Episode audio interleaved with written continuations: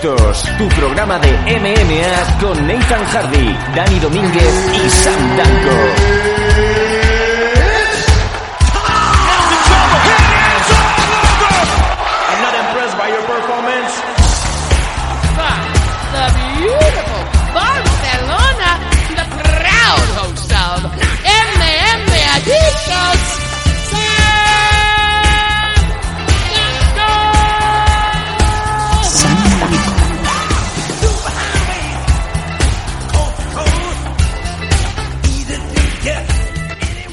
Tal? ¿Cómo estáis todos? MM Adictos, volvemos un domingo más con vuestra dosis eh, semanal de MMA del bueno.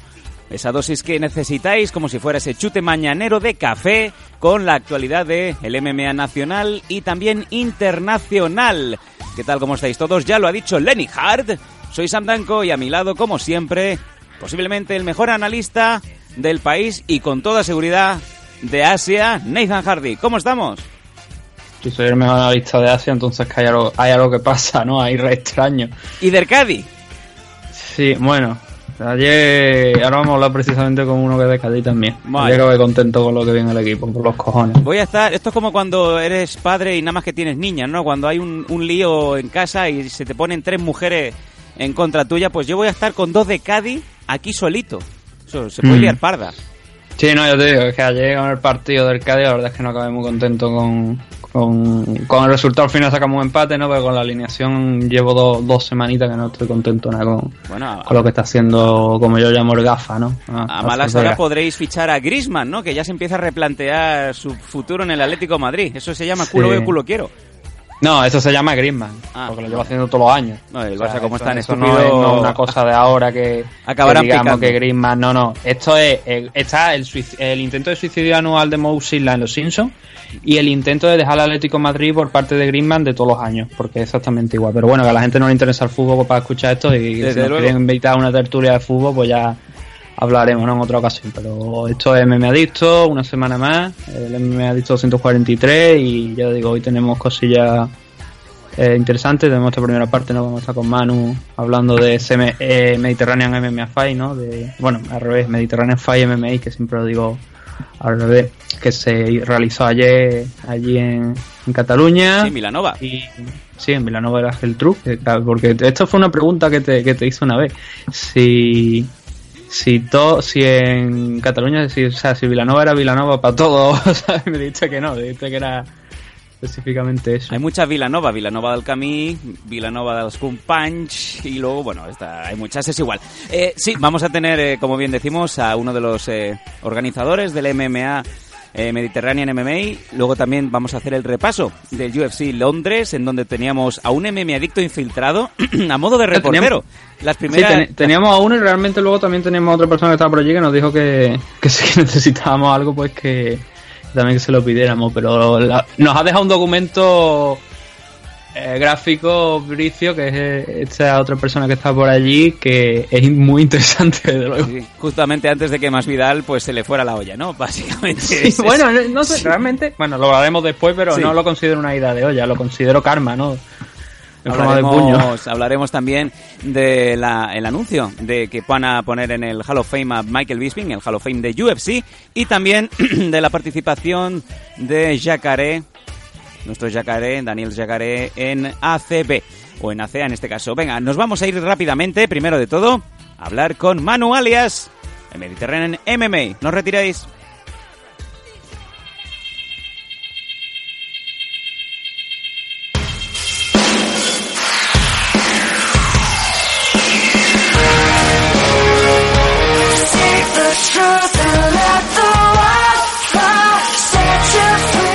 Empezamos ya al grano, nos vamos al turrón, como solemos decir en MM Adictos.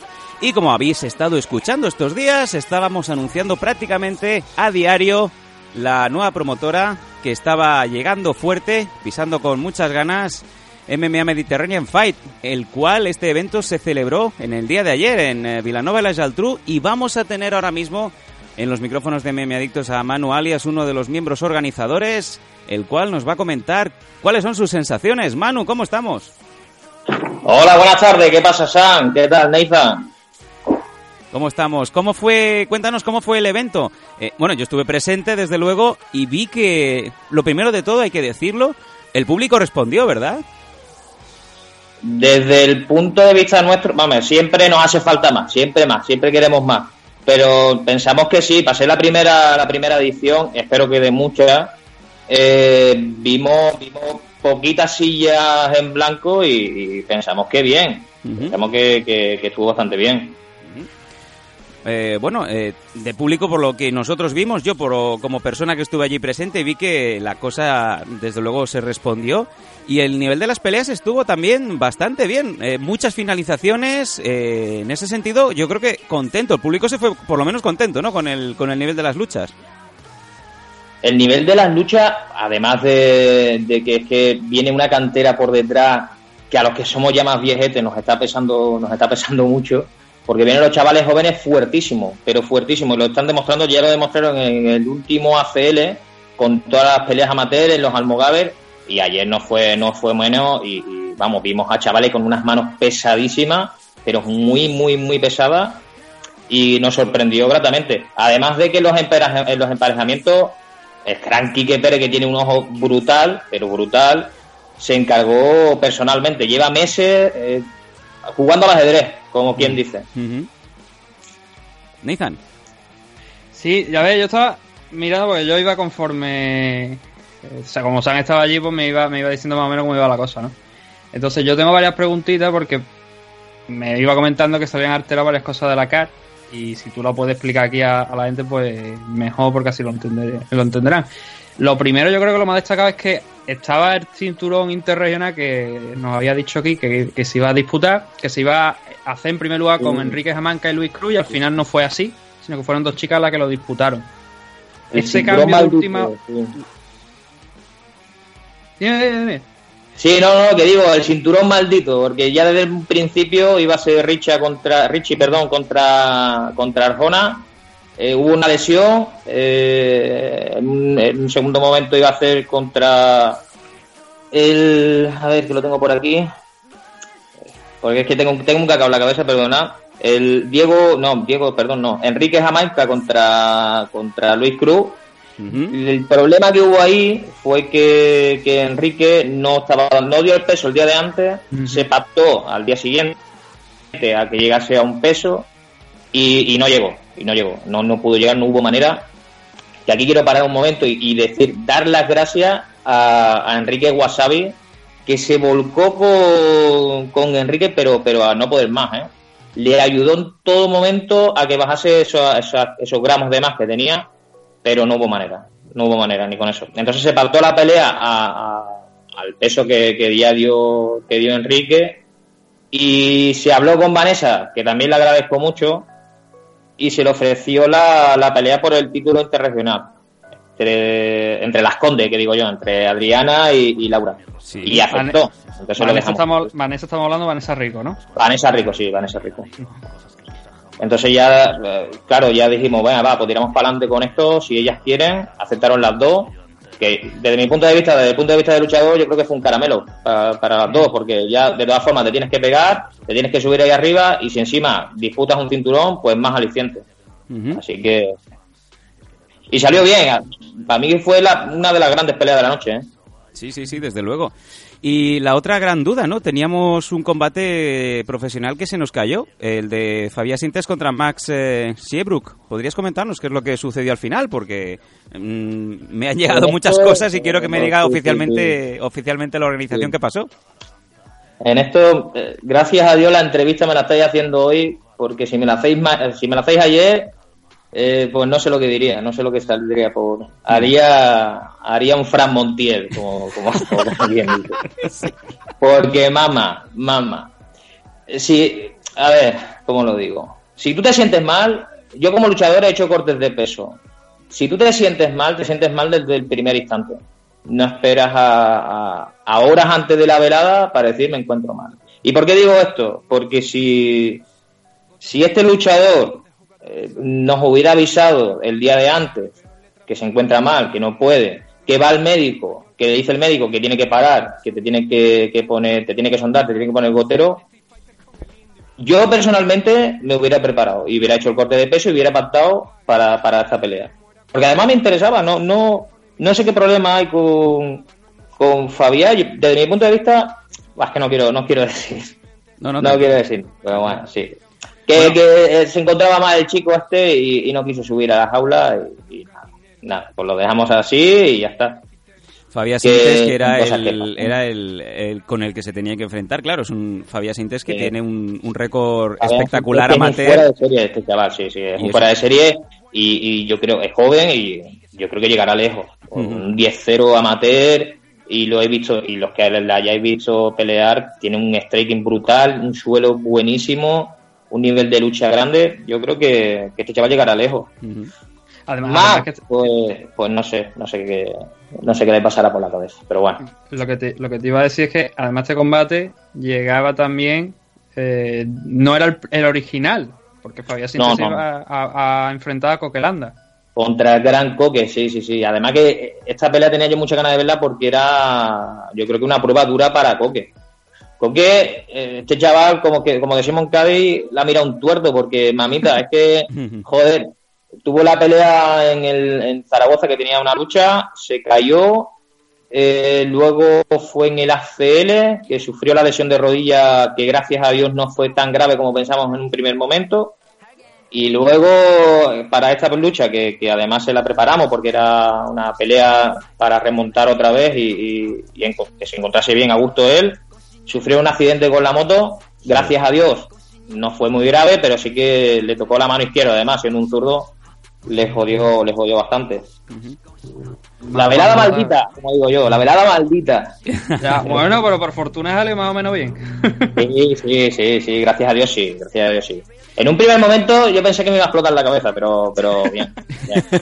pues ya, ya, ya te dirá este cómo está Fran cuando, Fran, cuando se hace los sí, no, Fran Montiel tenía una melena larga rubia antes de empezar a pele. Fran Montiel era mortadelo antes de, de que le dieran el pez de pelo. Mamita, mamita, cuidado, eh, joder. Eh, bueno, no, pero se disfruta, pasándolo mal se disfruta. Desde luego que sí. Cuéntanos sobre los otros dos grandes combates, el de K1 y sobre todo ese, ese estelar entre Jan Blasco y Mohamed Yagdal. Sí, a mí me, me gustaría destacar también, dentro de los amateurs, eh, la pelea de Mohamed Kindil contra Cristian Cristian joder con los apellidos, Joyota, Joyota. Pues no me hagas de tu equipo, picha. Pero yo le digo Chris. Yo no le digo Cristian Coyota. Coyota no le digo, le digo Chris. Madre mía. Eh, madre mía, la- las manos tan pesadas. Y yo ya de Cristian lo sabía. Mohamed, Mohamed, este chaval, lo rescatamos porque también viene de- venía de una caída. ¿eh? De- se nos había caído un rival y este chaval lo llamó una semana antes. Y dijo, vale, vale, venga, va, que me pego con ustedes, sin pega. Eh, es un chaval de K1. Debutaba con nosotros eh, en la velada esta. Y tiene unas manos con 22 años, 23 años, que, que- creo que me dijo que tiene, Ujú. pero pesadísima, pesadísima. Casi hace un doble cabo allí que nos quedamos frío en el pabellón. Ujú, Buenísima. Esa pelea me gustó muchísimo, pero mu- mucho, mucho. ujú. Y con respecto a lo que ustedes me decían de, de la de K1, eh, hubo un pequeño problema con Mohamed, con David, David, que, que se jodió un poco el tobillo. Sí. Eh, No he visto los vídeos, porque sé que hay vídeos por ahí. No he visto los vídeos desde fuera, porque estamos preparando a Jan. Eh, parece que fue al bloquear o al pegar un, un low key que pegó malamente, se, se separó para ganar un poco de distancia, entiendo yo, y pegó un low key a, a la rodilla de, de, de Antonio. Ahí yo creo que pegó con el tobillo y mal. Mal. Pues- Entonces se jodió un poco el, el, el tobillo, como, como digo, y, y ya ahí se paró la pelea. Fue una pena, Sí. fue una pena porque la pelea se veía bastante fluida, bastante ritmo. Antonio es espectacular, que se mueve genial ese chaval. Y ya te digo, fue una pena que se parase tan pronto. Pero bueno, disfrutamos bastante. Gracias a Dios estuve hablando con Mohamed, parece que no fue que no fue mucho, fue un poquillo eh, que nada, le, le iban a hacer una radiografía y tal, pero el médico decía que no era para tanto, le, le inmovilizaron el pie y, y nada, espero que pronto se vuelva a subir al ring y a disfrutar. ¿Y qué nos cuentas de ese, de ese main event, de ese estelar esperadísimo entre Jack Dahl y Jan Blasco? Mucha, mucha afición, hay que ver cómo estaba, cómo estaba la sala, cómo rugía, ¿eh? Eh, daban, daban ganas de quedarse toda la vida ahí. Yo no sé cómo estaba la sala, pero a mí me pusieron un- una pastillita debajo de la lengua después de la puta pelea de los cojones, porque mamá mía, qué mal lo pasé. Sí, Qué verdad. malamente se pasa en la esquina, de verdad os lo digo, ¿eh? Jan es un fuera de serie, pero, pero durísimo, un chaval que, que tira para adelante, profesional donde los haya. Y, y Mohamed, pues ya lo visteis. Es que, es que ya esperábamos eso. Era una pelea porque este chaval es, es igual de duro, un cuerpo a cuerpo en todo momento. Y lo que pasa que es que Samu se llevó la pelea por, por, por coraje. Como le dije, digo, te has llevado la pelea por coraje porque tiene unos cojones enormes. Y perdonad la palabra, pero es que es increíble. Este chaval, si sigue así, si sigue así, llegará lejos porque lo tiene todo. Lo tiene todo. Mira, yo estaba viendo el combate porque alguien de, de los vuestros estaba emitiéndolo a través de vuestro Instagram. Y la Tati, la Tati, enorme, sí. sí. Entonces, vi, vi el combate. Y yo se lo Sí. estaba comentando a Sam, le digo, yo no sé, porque yo vi un cambio del segundo al tercer asalto, vi un cambio claro de Jan. Jan estaba en el segundo con los, con los brazos abajo, esquivando como buenamente podía, como si fuera Floyd Mayweather. Y Sí, yo lo estaba viendo y yo estaba diciendo, pero si es que este hombre es mejor que esto, ¿por qué está Sí. haciendo eso? Entonces, claro, eso lo decía este, y le digo, vi un cambio respecto al tercero. Entonces la pregunta es, ¿qué le dijiste en el descanso del segundo al tercero para que Jan cambiara totalmente el chiste, fuera de frente, derribara y a partir de ahí hasta el final? Es fácil, fácil, Nathan. Le dijimos, Jan, o, o te pones a pelear como tú sabes o te van el puto patinete para Zaragoza. Y nos hizo caso. Ya está, no, no hubo más, no hubo más. Es lo que le di a este, le digo, este le han pegado gritos en la esquina, porque es, que fue obvio. No, no hizo falta, no hizo falta. No, Simplemente. grito entre ahí- comillas. o sea, Sí, sí, no, ahí, ahí es donde se demuestra la tranquilidad que transmite Quique y, y el sosiego. Eh, Quique se paró delante de él y le dijo, tranquilo, respira. Si este es tu momento, si tú sabes que puedes él, nada más, nada más, solamente eso.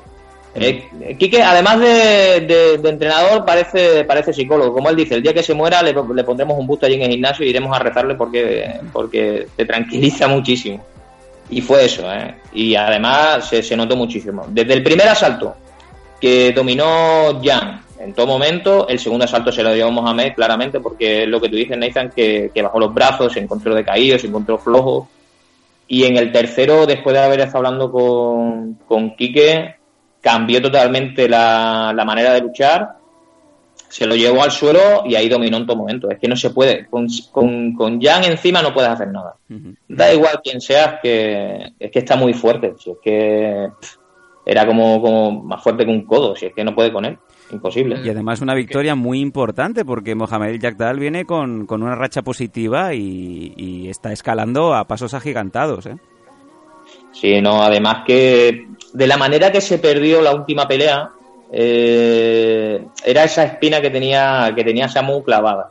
Y ganar esta pelea era muy importante por eso. Una, por lo que tú dices, Sam, de que eh, venía con, con un récord aplastante, bastante.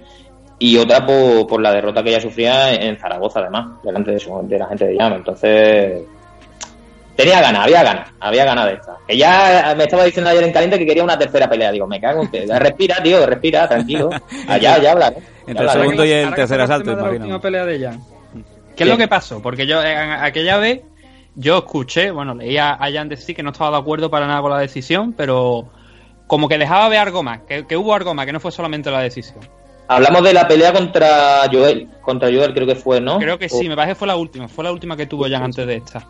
Sí, eh, aquella pelea, todos los que, eh, que está en YouTube, es que eh, si ves la pelea se ve claramente cómo se domi cómo domina Jan, pero no uno, sino los tres asaltos, ¿eh? Los tres asaltos. Termina fresco porque tampoco pisó el acelerador a tope, si es que no le hizo falta. Esa pelea la ganó claramente. Y venía de revancha también de un Almogaver, que aquella fue un poquito más reñida, fue una pelea un poco más cerrada, pero que la ganó también. A lo mejor es que yo, yo barro para casa, pero, pero yo entendí en aquel momento en el Almogaver de que ganamos. Y la de Zaragoza se vio clarísimo que, que nos la traímos a casa. Las decisiones de los jueces, pues chicos, no sé lo que estaban mirando, la verdad. No sé si es que estaban, como, como decía a veces ustedes, jugando a la PSP o, o no sé qué polla. Porque. Porque- ya sé yo que- Porque una preguntilla, ¿sabéis quién eran los, quién eran los jueces en aquel evento? Eh, sé- sí, Porque el, el árbitro sí, el árbitro sí que sabemos quién era. Pero Sí. los jueces no sé si sabemos quién. Los, el árbitro, a fin de cuentas, no. Salvo que sea un caso mayor que alguna vez nos han No, contado. claro, el no, no- no tiene nada que ver. va a parar, sí, sí, ahí lleva razón. Pero los jueces sí, sí sabíamos quiénes eran. Pero bueno, al final, eh, si lo lleva a la decisión de los jueces. Pues son ellos los que deciden. Tampoco nos vamos a meter ahí porque, mira, si, si queremos, es injusto porque es injusto desde mi punto de vista, porque si tienes la, la pelea ganada, ¿para qué te vas a arriesgar? Y vas a buscar un caos cuando te puedes encontrar una mano de cara. Ya. Pero si quieres ganar, como decimos, no lo dejes en manos de los jueces. Eh, si os dais cuenta, yo he cambiado hace un rato la canción y ya he metido la de conspiración, porque es que os habéis puesto los dos en un plan. Iker Jiménez, por ahí se escucha. Iker, ven. sí, sí. Sí, cuidado, eh, cuidado. Pero bueno, bien. No, a ver, yo no. A ver, bueno, ya- ahora después fuera de micro te comentaré alguna opinión que a lo mejor puedo de esto, pero que no voy a decir aquí porque no tampoco eh, tenemos que creer en la, en Nathan. la legalidad y en la neutralidad de los jueces, ¿no? Pero, Sí, sí, sí, no, no. Es lo que te digo, que Siempre nosotros imparcial. pensamos que, que es lo que pensamos porque miramos hacia casa y vimos esa Ya. pelea claramente, pero un 30-27 a favor nuestro. No, sí, yo es que, Que- yo he visto- es que yo también, el problema es que yo he visto ese combate y es que opino, no, no es que sea vuestra opinión porque es, es que yo creo lo mismo exactamente. Claro, y, y no eres tú solamente, Nathan, que me lo dice, ya, ya lo he hablado con más personas y, y- y piensan igual que, igual que tú. Incluso personas que no, que no están relacionadas con las MMA, que la ven porque yo soy muy pesado y en mi vínculo o ves MMA o, o ves MMA, no, no tienes otra. Y, y sí que me lo han dicho y dice, coño, pero si, si ya han ganas, tío, pero, pero es que lo veo claro. Bueno, pues, los jueces no lo vieron como nosotros y nada, nos fuimos para casa con la victoria moral, como ganaba la selección española entonces, ¿te acuerdas? Sí, Pero, ganadores morales. pues, pues así nos fuimos, pues así nos fuimos. Bueno. Y nada, a seguir, a seguir. Sí, sí. eh, bueno, ahora ya que la cosa se ha enfriado un poquito, ya no, ya no estáis calientes y nerviosos como, como ayer estabais, la pregunta es, ¿seguís adelante? ¿Va, va esto firme hacia una segunda edición de, la Mediterranean MMA Fight? Cuéntanos. Eso, eso lo tiene que hablar Quique, que es el, la cabeza pensante de, de todo esto. Quique tiene que, tiene que hacer números, tiene que mirar. La- las impresiones en caliente, muchísimo trabajo, que gracias a Dios a la familia Uni, como digo, a Uni MMA Zaragoza, se hizo todo perfecto porque, o pensamos que perfecto, porque nos volcamos todo el equipo a- para remar, gracias también a los de a los de la Durada, que los del local, los chicos del local, que, que nos prestaron todo el sitio, eh, nos hicieron las puertas, la seguridad, lo hicieron todo perfecto. A Luis, a José Luis, perdón, de, de, de Castellón, que nos cedió la jaula, el promotor de, de MMA Invader, Sí. lo cual me, me alegró bastante verlo allí porque, porque denota que, bueno, por lo menos algo estamos haciendo bien nosotros de que nos llevamos bien co- o intentamos llevarnos bien con todo el mundo dentro del mundo este de las MMA. Y la verdad que ya te digo que me gustó muchísimo, muchísimo ver a, ver a José Luis allí eh, en esto. Y lo que me estáis preguntando ustedes de, de una segunda edición. Ayer le decía yo a Sam, digo, mira, como Quique me diga de hacer una segunda edición, lo cojo y lo encierro en un armario. Pero, pero ya hablando en frío, así, tal, yo creo que sí, sí, esperamos que sí, esperamos que sí. Pero ya te digo, como el que manda es Quique, lo que, lo que él diga, para allá tiraremos. Bueno, lo que sí que es cierto, y como bien te decía al principio, mucho apoyo de los aficionados y también eh, muchas caras reconocibles y, y felices de verlas, ¿no? Vimos a Ronnie Alexander, vimos a, a Fresno, vimos a la propia, bueno, a propio Enrique, Wasabi, a Vanessa, vimos, vimos muchos luchadores. Titín también estaba por allí. Titín estaba también, Alexander Quílez, eh, vimos muchos, muchos trabajadores profesionales de lo vuestro, lo cual también es, es positivo. Sí, sí, sí, eso hay que agradecer a todos los, los clubes. Además, al final es lo que decimos. eh, si tú vas con tu. Intentamos siempre, cada vez que. o en esta ocasión, de llevarnos bien con, con todos los clubes y que cada club de la zona eh, tuviese su, su luchador. ¿Por qué? Porque tanto a ellos les sirve como para, para promoción y a nosotros para que, para que se nos llene la sala. Porque si tú te vienes con un chaval, ese chaval arrastrará 5 a 10, 15 o 20 personas. Y, y además de eso, pues se promocionan ellos y tienen sus luchas y tienen su- sus historias. Estaba también ahí Joel, estaba, como tú dices, Kiles, estaba sí, muchísima gente. Gente de Valencia, Titín, es que Titín donde vayamos nosotros viene él también. Sí. Eh, Titi tiene que estar en el ajo. Ese hombre es que es incombustible. No, no para, no para. No para de gritar, no para de. ¡Venga, vamos, vamos! Eh, eh, Estaba en la esquina, ¡Cabeza ¿no? a la Con- cara! ¡Cabeza a la cara! Vamos, mira, tuve la pesadilla con la cabeza a la cara. Pero es Estaba genial. en la esquina, ¿no? Con, con- cuando el combate de Sí, Irán. sí. Sí, sí, sí. Estaba en la esquina, cada vez que salía un luchador nuestro se venía con nosotros. ¿eh? Y Dani Vares también estuvo por allí, me Sí, parece. cierto, ¿no? cierto, vimos a Varez. Además le, le felicité por el, el nuevo compromiso con, con Combate América, que espero, espero que le salga perfecto. Espero, porque además el chaval se lo merece. A ver que tenga mucha suerte, que seguro que, se- que le saldrá bien. Pues no podemos estar más contentos. Ha sido un éxito de público, han habido muy buenas peleas, la sensación desde el punto de vista es muy positivo, así que Manu, eh, yo creo que esto solamente puede ir hacia adelante, por mucho que, que ahora mismo os lo estéis sopesando, yo creo que la segunda edición antes o después os va a caer. Yo creo que esto es impepinable. Hombre, alguien le tiene que quitar ahora el cinturón a, a Adriana. A ver quién es la valiente que le quita el cinturón a Adriana, porque yo creo que no se la quita ni para ni pa- ni para la lucha. cuidado, cuidado. No había manera, ¿eh? Desde luego, ha sido un verdadero placer y también desde Memeaditos hemos estado muy felices de poder eh, echar nuestro granito de arena, aportar un poquito, intentar llevar a, más eh, aficionados si cabía a la Daurada en, en Vilanova. Y bueno, es el, el recoger el buen trabajo, yo creo que con, nuestro punto de vista y desde haber estado también ahí dentro y verlo, yo creo que no podemos más que felicitaros por, por la buena tarea y como bien digo, eh, adelante que esto es vuestro. Pues muchísimas gracias. Esperemos que haya no, no una, sino 48 más. 48 más porque la verdad que sí, se sufre mucho. Pero bueno, también es que ayer, no, como quien dice, nos desvirgamos haciendo, haciendo este tipo de eventos así. Que salga todo genial para la siguiente y para la siguiente y para la siguiente y que estéis ustedes ahí para apoyarnos. Que muchísimas gracias por todo el apoyo que, que nos habéis brindado porque la verdad que ha sido, ha sido muy, muy, muy, muy grande y muy agradecido por todo el equipo. ¿eh? Pues desde Adictos os damos las gracias también por el apoyo. Y nos vemos en la siguiente. Manu Alias, muchísimas gracias por tu tiempo. Y seguimos aquí en sintonía en MM Adictos.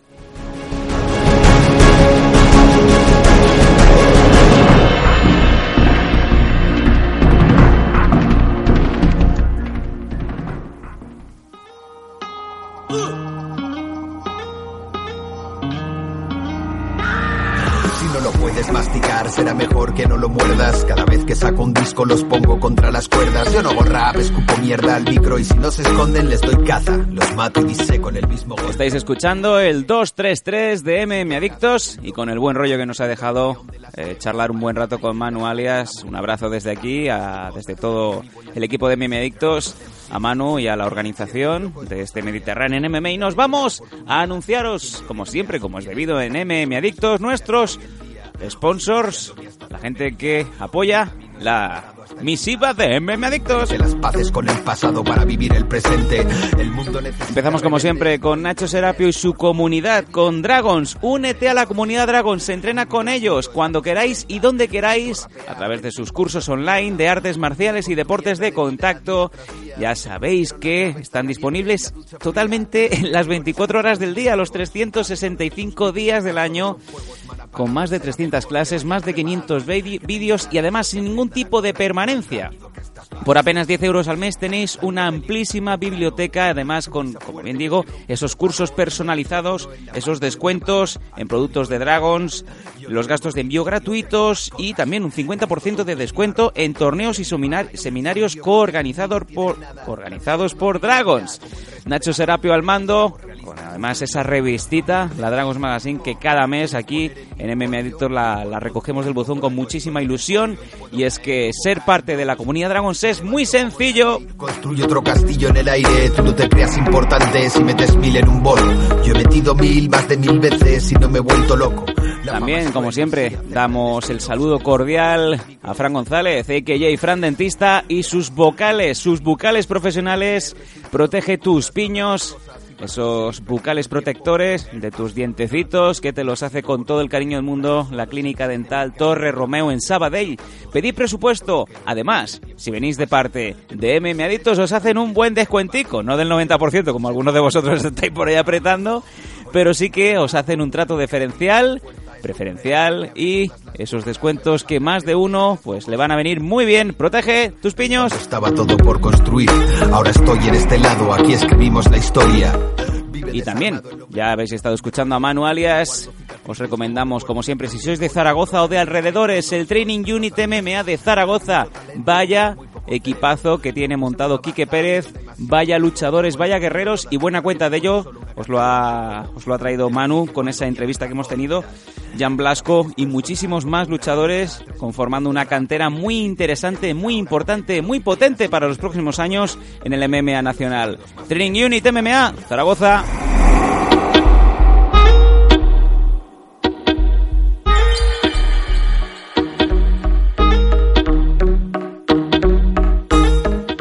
Vamos a hacer ahora, Nathan, un breve repaso a cómo están algunas de las noticias que hemos, eh, nos hemos encontrado estos días en eh, las MMA. Y empezamos con eh, la participación de Yacaré, Yacaré Romero, Daniel Romero, en ACA. Estuvo peleando en los países rusos este pasado fin de semana, en donde se marcó posiblemente uno de los combates más interesantes y, por qué no decirlo, un baño de sangre en toda regla. Vaya combate que se marcó Dani, que lamentablemente no se fue con la victoria a casa. Mm, bueno, creo que has dicho, me parece, Daniel Romero. Eh, creo que te he entendido. Romero, bueno. perdón, perdón, sí, he dicho Romero. Sí, me parece que te he entendido decir eso, pero. Fallo eh, mío. sí, Daniel Toledo. Dani Toledo, Yacaré, Yacaré, sí señor. Que ya lo tuvimos aquí en programas pasados, ¿no? Eh, pelea, eh, entre- bueno, peleando, ¿no? Entrevistándole antes, antes de su última pelea, de, no de esta, sino de la anterior. Y sí, este fin de semana ha peleado nuevamente en, en ACA, que es ahora como se llama la, la antigua ACB, ¿no? Eh, frente a Alexei Bu- Butorin. Y el combate, ya digo, cualquiera que no lo haya visto, simplemente tiene que ver las redes sociales para hacerse una idea. Es verdad que solamente es un asalto. eh, bueno, Yacaré, pues creo que se para. ah, el combate se para, ¿no? Después de, de este primer asalto. Pero. em, el asalto en sí. Ya digo que la mayoría de gente está de acuerdo en que es uno de los. Por lo menos más entretenidos que ha habido ahora en. Hasta ahora en, en este año, en este 2019. Es un combate de ida y vuelta. Donde ambos se lían a intercambiar uno tras otro pero de todas las maneras posibles. Lo que pasa es que la, suerte, la mala suerte no, hay un corte en, a Yacaré, eso le perjudica bastante, además hay un, hay un knockdown también un poco eh, en, este primer asalto, ¿no? Un poco más, que evidente y al final, pues bueno, como te digo, se para en este primer asalto al final, eh, tras el primer asalto. Victoria, derrota de, de, de Yacaré, obviamente es una derrota que hace daño, ahora mismo se queda con un 7-7, pero eh, también es lo que, bueno, según algún, según dependiendo de la página ¿no? donde contemplemos el récord, pues tenemos un, un- récord diferente a, otro, pero muchas veces lo que solemos decir, no es tanto, obviamente las victorias te llevan a las posiciones más altas, pero si eres capaz de dar combates también como los que hizo Yacaré ayer, que fue todo corazón, tanto él como su rival, la compañía sigue contando contigo porque eres un luchador entretenido. Y si hay algo que destaque precisamente en Yacaré, en todos estos combates que ha tenido, creo que ahora me parece que suman cinco en total en la empresa rusa, es que siempre ha sido, o sea, ha sido un luchador que se lo ha dejado todo. O noqueaba, o le noqueaban, por decirlo entre comillas de alguna manera, ¿sabes? Sí, sí, Y salir, todos sus combates se han- matar, se han- matar o morir. Sí, y se han cortado siempre, pues, con- se han creado con el mismo guion, ¿no? Se han desarrollado con el mismo guion, con un yacaré que lo ha dejado todo en las aulas, a veces gana, a veces pierde, a veces por desgracia como en la, en la última ocasión, un combate que iba favorable, iba bien, se lesiona la rodilla y eso le... la rodilla o la pierna, no, recuerdo exactamente qué lo que fue, y eso pues le impide acabar ganando ese combate. Pero ya digo, la gente quedó bastante contenta con lo que se vio ayer internacionalmente. No, no te hablo localmente aquí de España, de aficionados de España que vieran la pelea y dijeran, oye, pues mira, ha estado entretenido tal y cual, a pesar de la derrota, sino te hablo de fan, de gente internacional. Y gente que además en redes sociales se mueve bastante, con lo cual se- esa pelea va a llegar, va a llegar bastante, bastante bien a la gente. Hay una lástima la derrota, obviamente, pero desde luego, como te digo, un gran desarrollo de, de combate. Obviamente, pues yo creo que para ni para Yacaré ni para, para Butorín es el más ideal, seguramente, ¿no? Porque a nadie le gusta estar recibiendo torta. pero desde luego para el aficionado fue un disfrute grande. Deseamos una pronta recuperación a Yacaré y que en próximas fechas pues vuelva nuevamente a subirse a la jaula y que nos siga dando más combates como, como el que nos dio, nos dio ayer.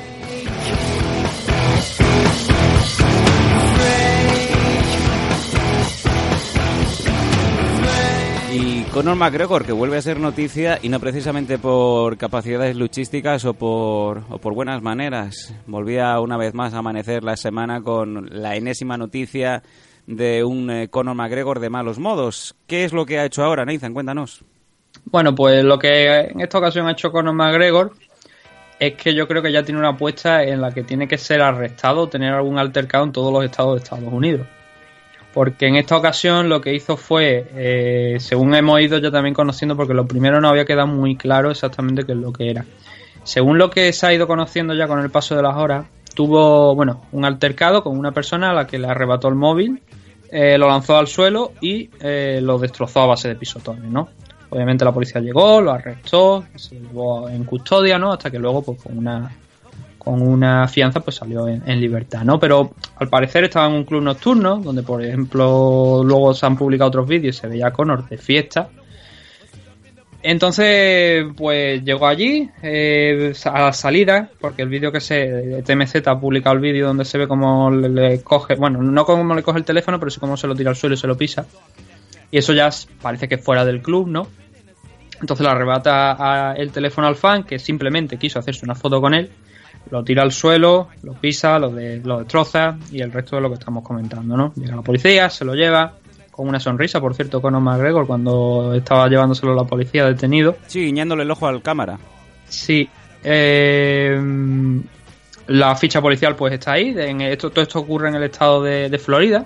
Por eso te digo que va a ver si puede, si puede ser detenido en todos los estados, supongo. Sería un, un récord curioso, ¿no? Y le hacen la ficha. mm, a mí me parece, bueno, dicen que el móvil valía más de mil dólares. Una cosa que me llama mucho la atención. Bueno, los, los iPhone estos de alta gama y móviles de este estilo, obviamente sí valen más de mil dólares, ¿no? Pero aún así me parece una burrada. Pero total, le meten el asalto, ¿no? Por, el tema de, de quitar el móvil, luego por la destrucción de, pues, de, de cosas que no, eran- no son suyas, ¿no? De propiedad de ajena a él. En total, la fianza fue de 2.500 dólares, no, perdón, 2.000 no, 12.500 dólares, que me parece una auténtica barbaridad por simplemente el quitarle con fuerza un móvil a una persona y destrozarlo.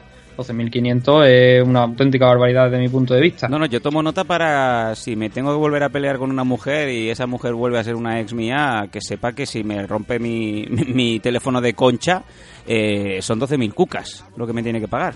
Por lo menos en Florida, ¿no? Bueno, eso sí, me tendré que pelear allí, claro.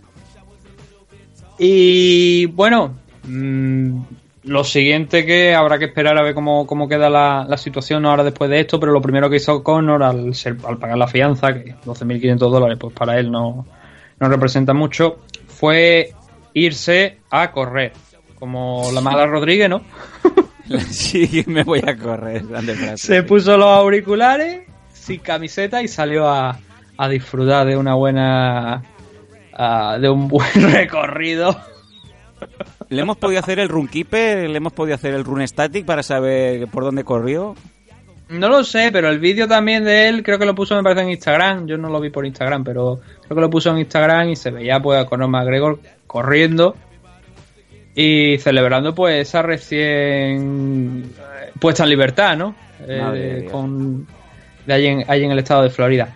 Es una polémica más a la que se suman pues todas estas que ha tenido recientemente, ¿no? Incluso de polémica de gente diciendo que hasta tiene ha tenido mantenido relaciones con Connor y creo que me parece que alguna incluso había dicho que tenía hasta un hijo, que iba a tener un hijo suyo, ¿no? Madre de Dios, bueno, sí Como queda si este fuera, ya te digo, Connor está siempre rodeado de polémica. Hay gente que, algunos, la- sabes que siempre no hay que darle ninguna credibilidad a una persona que escribe en un foro de internet, pero sí que había algunas entrevistas de algunas personas que decían que Connor, desde que creo que fue, me parece, muchos sitúan el cambio de, actitud, de perder un poco más la, la cabeza, lo centran cuando derrota a Chan Mendes, creo que fue entonces, me parece, cuando se proclamó campeón interino, creo que fue de, de UFC, no sé yo si estoy también ahora recordando mal.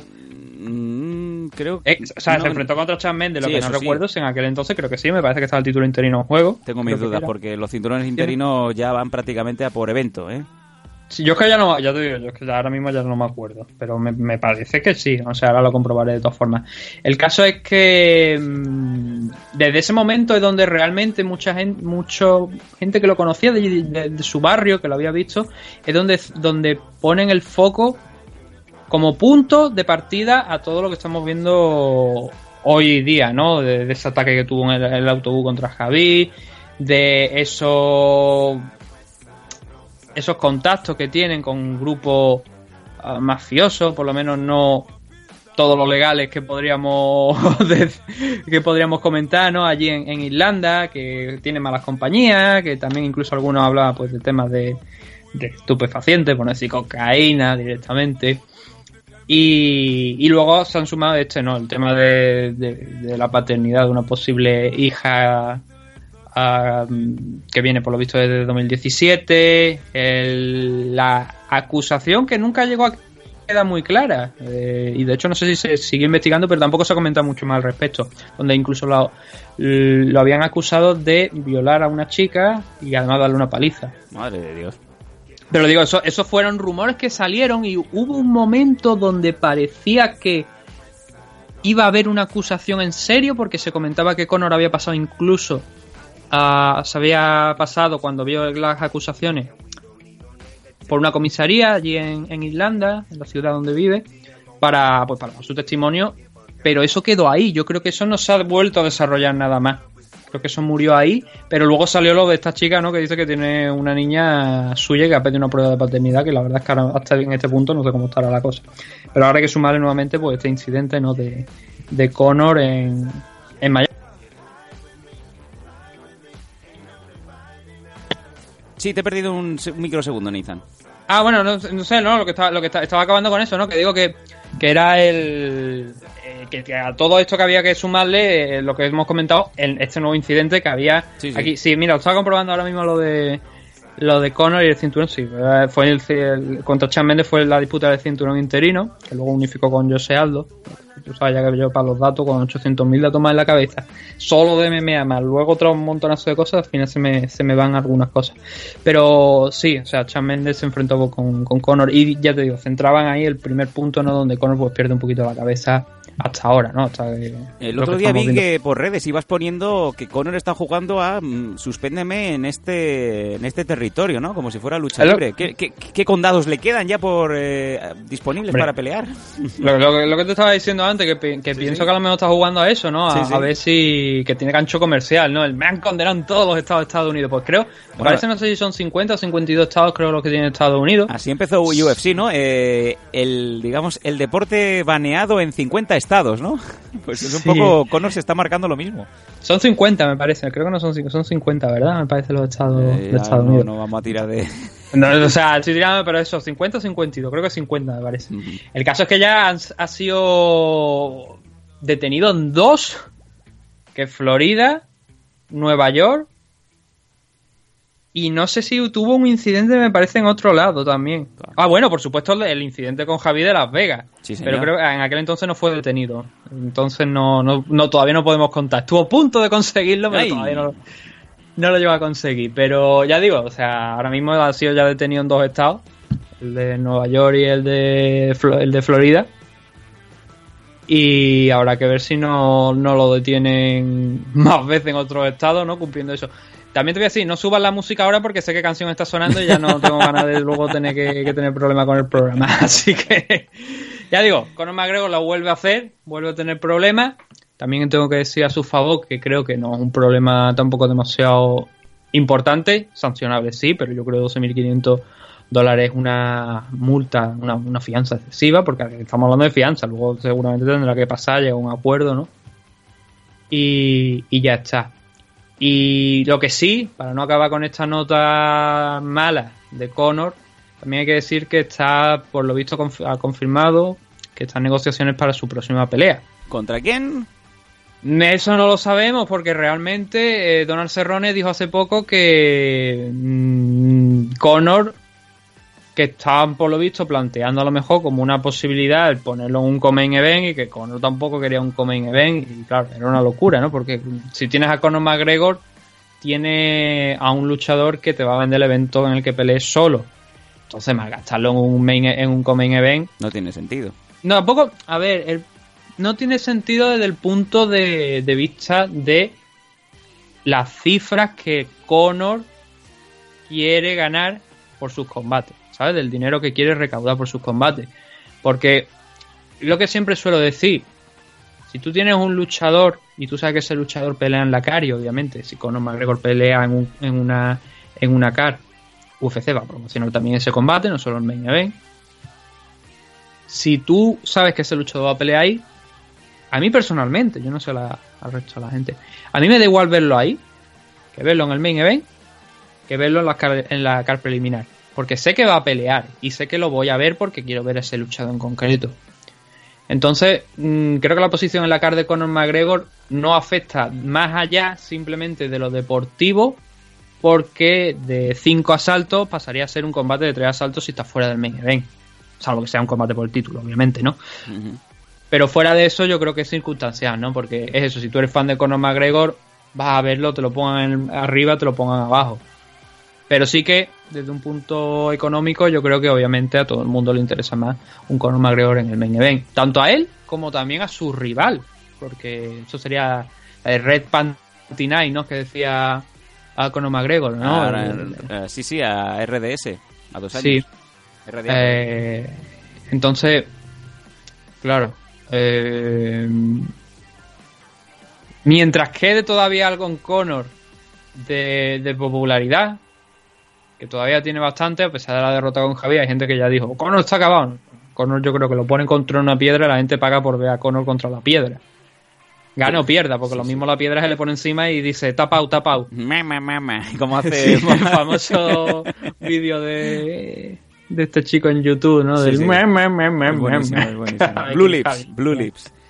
Sí, bueno, muy vamos, bueno. vamos a quedarnos con, con esta noticia. eh, una vez más, Conor, pues demostrando que paciencia poca, pero aún así estamos expectantes porque se, se viene, como dicen eh, en Sudamérica, se viene próxima pelea de Conor y creo que de aquí a verano tendremos una vez más al irlandés notorio en los cuadriláteros. Venga, vámonos a la siguiente, que esta le va a gustar a mucha gente.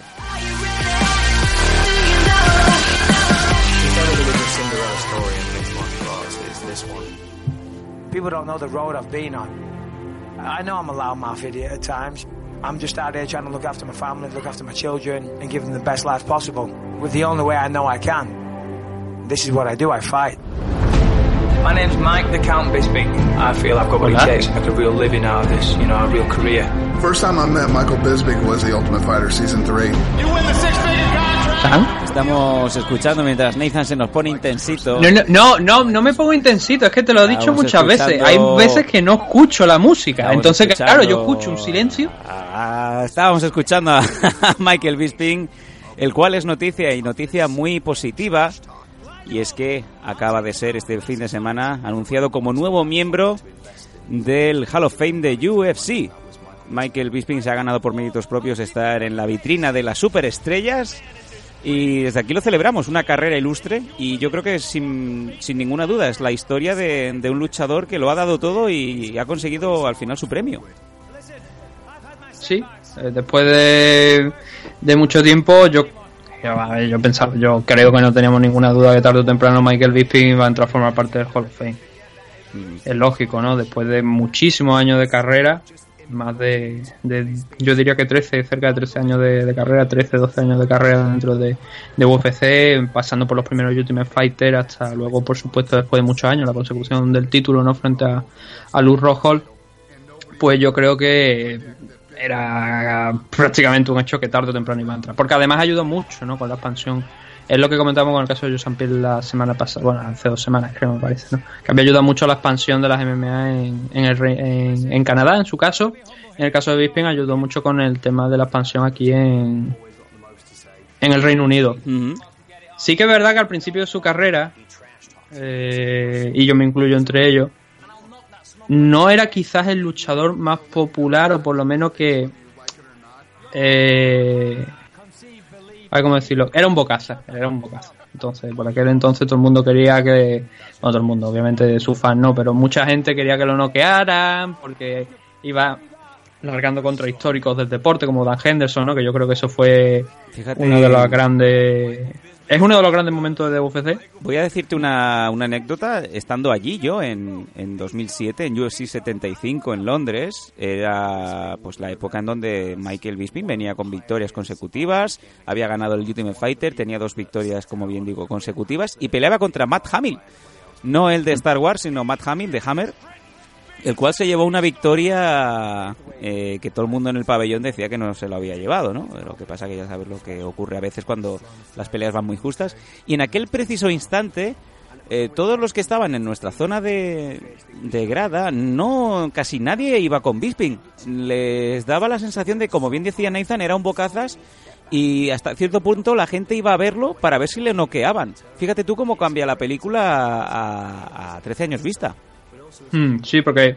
eh, bueno, a ver, ha sacado el tema de Matt importante. Ganó. eh, Michael Bisping es uno de esos luchadores que ganó el Ultimate Fighter en una categoría superior a la que luego eh, ha hecho historia. Bueno, por lo menos ha sido más. Pues más reconocido, ¿no? Eh, eso fue en, como digo, en la división Light Heavyweight. Y Michael Bisping acabó su carrera en la, en la categoría Middleweight.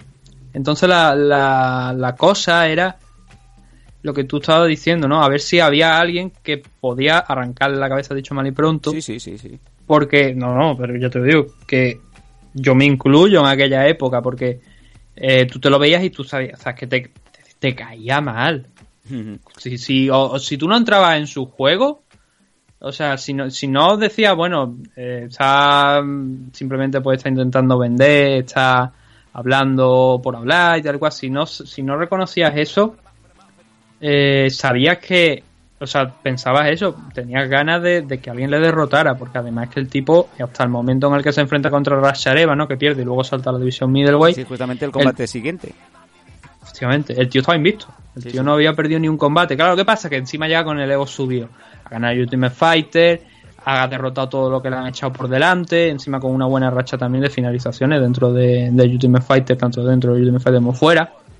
Entonces venía bastante subido, ¿no? Hasta que se encontró con Racha Evans, ¿no? Y, y le arrancó esa, esa decisión. A partir de ahí saltó a la middleweight, pero siguió exactamente igual.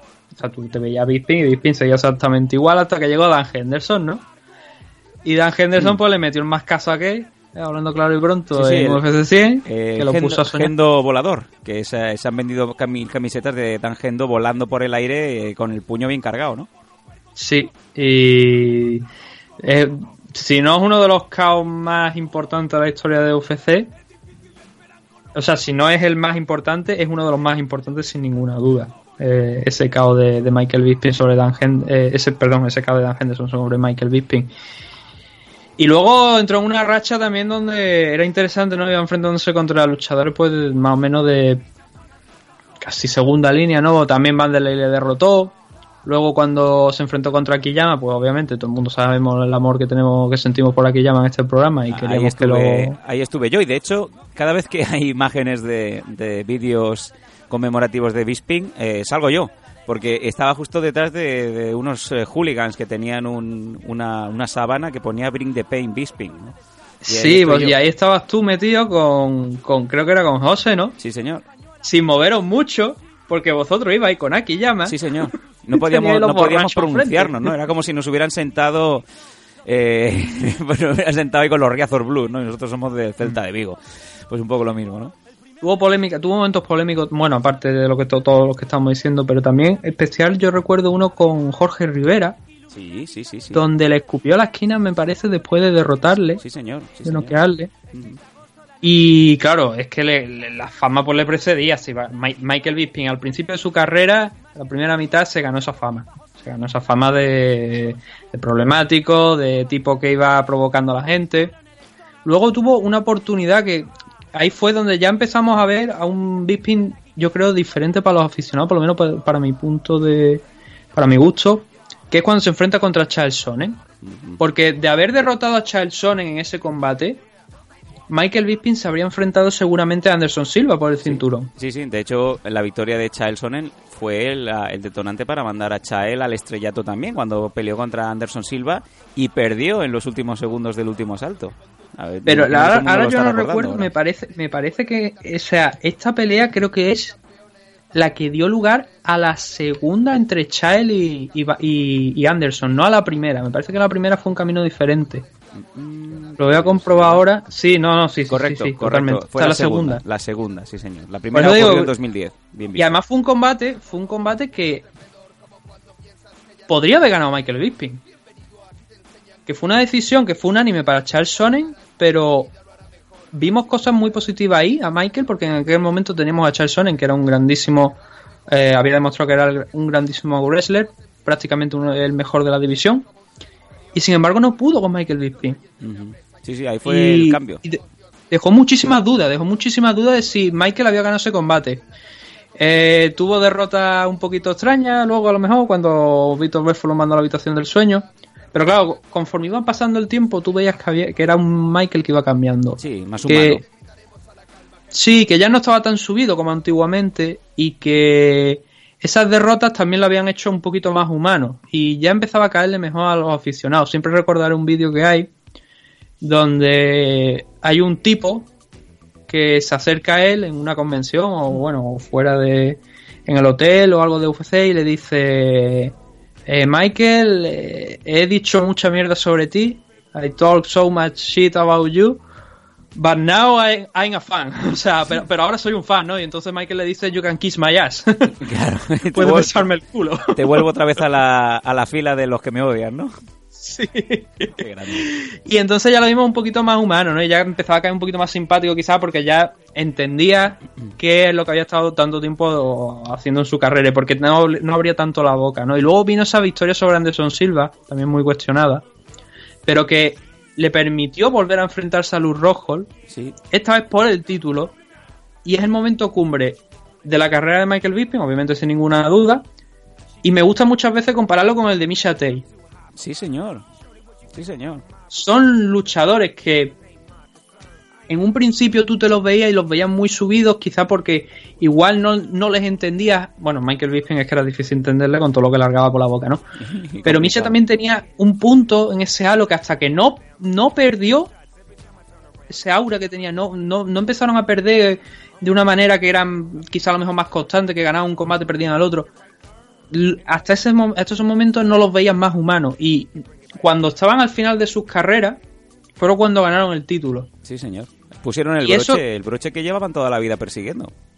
Claro, y es algo que yo creo que también para el aficionado es también algo simbólico, es una imagen, ¿no? Porque es también el premio, como tú dices, a su carrera. En el caso de Michelle Tate, como en el caso de, de, Michael Bisping, que fue cuando derrotó, y además que no es que lo derrotara, es que lo noqueó, noqueó a Luz Rojo. Sí, sí que había estado largando mucho de él también y Luz Rojo también precisamente lo podemos decir como que era un Bisping también en aquel momento sí, sí, sí. de un Bisping joven. Entonces lo noqueó consiguió el título. Sí que es verdad que el final de su carrera que fueron tres combates más no, no fueron quizá a lo mejor lo que a los aficionados le hubiera gustado porque un title shot contra Dan Henderson o sea, una, una, defensa del título contra Dan Henderson, por historia bien, pero Dan Henderson ya no estaba en las mismas situaciones de hacía 10 años, ¿no? Bueno, pero era la defensa del título en su casa, en, bueno, en Manchester, ¿no? Y, y lo sí. defendió. Entonces también, quieras que no, pues eh, nadie te lo iba a disputar, eh, ese comentario. Dan Henderson ya estaba de, obviamente de capa caída, pero Henderson aún lo tiene y aún lo tenía en aquel momento, ¿no? Eh, el hecho de que de que Michael Bisping pudiera vencer a Henderson en su campo, pues yo creo que también era un poco un homenaje a, todos los fans eh, ingleses, ¿no? Sí, y hombre, ya te digo, como imagen sí, está muy bien como homenaje. Luego se enfrentó contra, ya como ya sabrá la gente más reciente, pues se enfrentó contra George St. Pierre, que St. Pierre le, le arrebató el título, noqueándolo y luego sometiéndolo. Y lo que sí yo creo que fue eh, determinante ya también sobre todo en el retiro, ¿no? Hombre, fue un despropósito. Bueno, hay dos el, cosas. El, último combate. Fue un despropósito, por, sobre todo sí. por haber cogido un combate con dos semanas de antelación. Sí, y además contra un tipo como Kelvin Gastelum, que es un animal, que llegaba en forma, que llegaba descansado, que no tenía problema ninguno. Y Michael pues todavía podría estar un poquito tocado de, de ese knockdown que le había hecho George St. No, ya no solamente del knockdown, sino el combate en sí. Sí, sí, fue una... Que, hombre, una- a ver, una- mm, decimos mucho, ¿no? Por ejemplo, el tema del boxeo. Eh, sí, se pegan. No, muchas veces no caen. Los combates llegan a decisión, pero son 36 minutos pegándote golpe. Sí, sí. Y aunque no sea con un guante tan pequeño como ni tan acolchado, obviamente, como el de las MMA, con muchísimo menos peso, el de, el de boxeo sí que tiene más peso. Y eso aturde y son 36 minutos dándote golpe en la cabeza. Y quieras que no, aunque no te noqueen, hay veces que es mejor que te noqueen hasta que hasta comiéndote golpe durante 15 minutos en el caso de un combate de MMA o 25 y o 36 o 30 o 30 en un combate de boxeo, ¿no? Entonces yo creo que eso fue un poco lo que pasó. También hay un momento clave, yo creo, en la carrera de, de Michael Bisping, que es la lesión ocular que tiene. Pues sí, muy bien visto, porque eh, los, más recientes se pensaban que Bisping tenía un ojo a la virule, como Shawn Michaels, y eso no es así. Eh, Bisping tenía la visión perfecta mm, hasta el punto en el que tuvo una lesión seria, alguien eh, le impactó en el ojo y no se recuperó a tiempo, no quiso darse descanso a, a un ojo que necesitaba un reposo justificado de, de más de 5 o 6 meses. Eh, Bisping ha estado peleando prácticamente desde, desde su primer día y no le ha dicho que no a ninguna pelea y quizá el punto de que mm, yo recuerdo en este mismo programa, como decíamos muchas veces, es que por salud Bisping debería descansar porque eh, entra en el cuadrilátero o en este caso entra en la jaula y los fans estamos sufriendo. Mm. Sí, no, y, de hecho Bisping se proclama campeón casi con un ojo eh, sin ver correctamente, porque es una lesión que tenía de antes, que no es que hubiera venido después de la, de, de la consecución del título, ¿no? De, No, de- no. de ganar el título, sino que fue de antes. Sí, Venía sí. ya de antes, arrastrándola, y prácticamente, ya digo, peleó los últimos combates no con un ojo, porque si ya hemos visto, por ejemplo, nos ha tocado el caso ¿no? del UFO, que tenía problemas con la visión y no le dejaron pelear. Obviamente, si hubiera tenido problemas graves con la visión, no hubieran dejado a Michael Bisping subirse ahí. Pero sí que arriesgó, arriesgó bastante al final de su carrera con ese tema de, de la visión. Y entre eso y el caos de, Kevin Gastelum, yo creo que es el momento donde se decide poner punto y final a la carrera. Muy acertadamente, porque ya no tenía nada. ¿Qué más tenía que probar Michael Bisping después incluso de haber ganado el título? No tenía nada. Entonces, volver, pelear a lo mejor contra alguien de segunda línea, arriesgarse a perder otra vez nuevamente y que se quedara encima con un problema de visión más grave, era un poquito absurdo, ¿no? Y creo que hizo lo correcto y desde luego, simplemente desde aquí, desde el programa, darle la enhorabuena a Michael. Yo creo que Cam ayudó, fue un, fue un pilar importante en la expansión, en la llegada de, de UFC de manera asidua, ¿no? De manera frecuente allí a- al Reino Unido.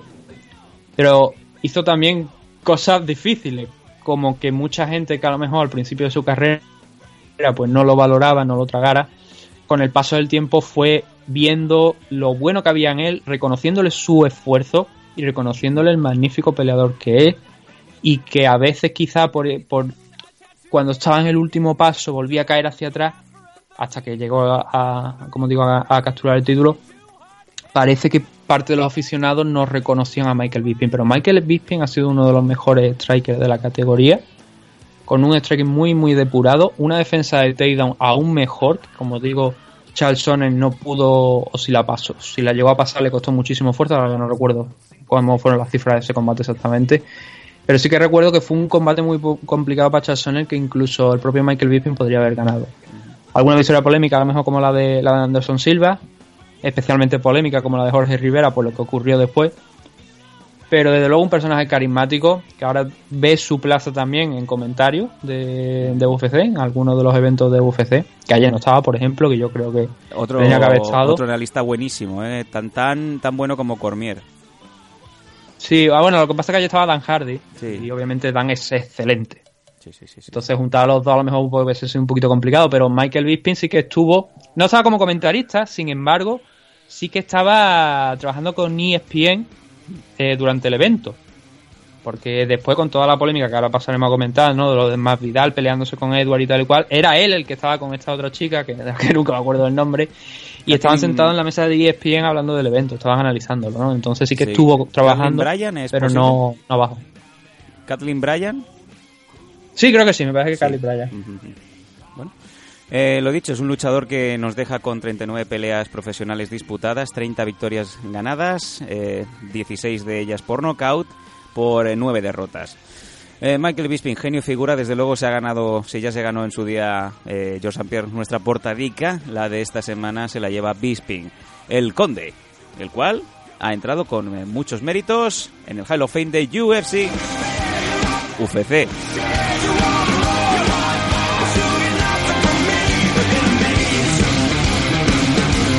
Eh, ¿tenemos noticias de UFC Benalmádena, UFC Valencia? Sí, de hecho UFC Benalmádena se llama UFC Benalmádena, Sí. dos puntos y después a puta.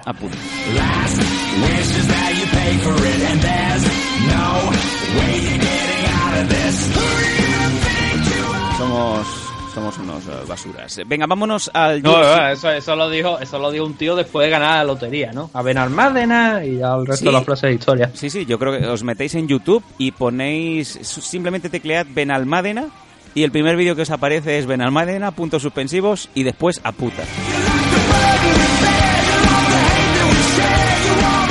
Oye, no sé, pero en, en UFC se lo van a pasar muy bien si van a Benalmádena, desde luego. Venga, vámonos al Fight Night que tuvimos ayer en Londres, también eh, subtitulado como Till contra Más Vidal, un evento que se disputaba en el O2 Arena y que, bueno, pues tenía varios combates interesantes, no por ello todos. Eh, yo si te parece, Nathan, vamos a leer antes de nada del tirón la preliminary y nos vamos a centrar en la main y sobre todo lo que pasó después, que es donde, donde tenemos el turrón. En el eh, primer combate de la preliminary, Mike Grandi ganando a Nad eh, Narimari por TKO en la featherweight. Molly McCann en la flyweight division femenina ganando a Priscina Cachoeira por decisión unánime. Dan Ike ganando a Danny Henry por rear naked choke en la featherweight. Saparbek Safarov ganando a Nicolae Negumeranu en la light heavyweight por decisión unánime. Decisión unánime también para Mardi Akiese, el lightweight en esta ocasión venciendo a Joseph Taffy.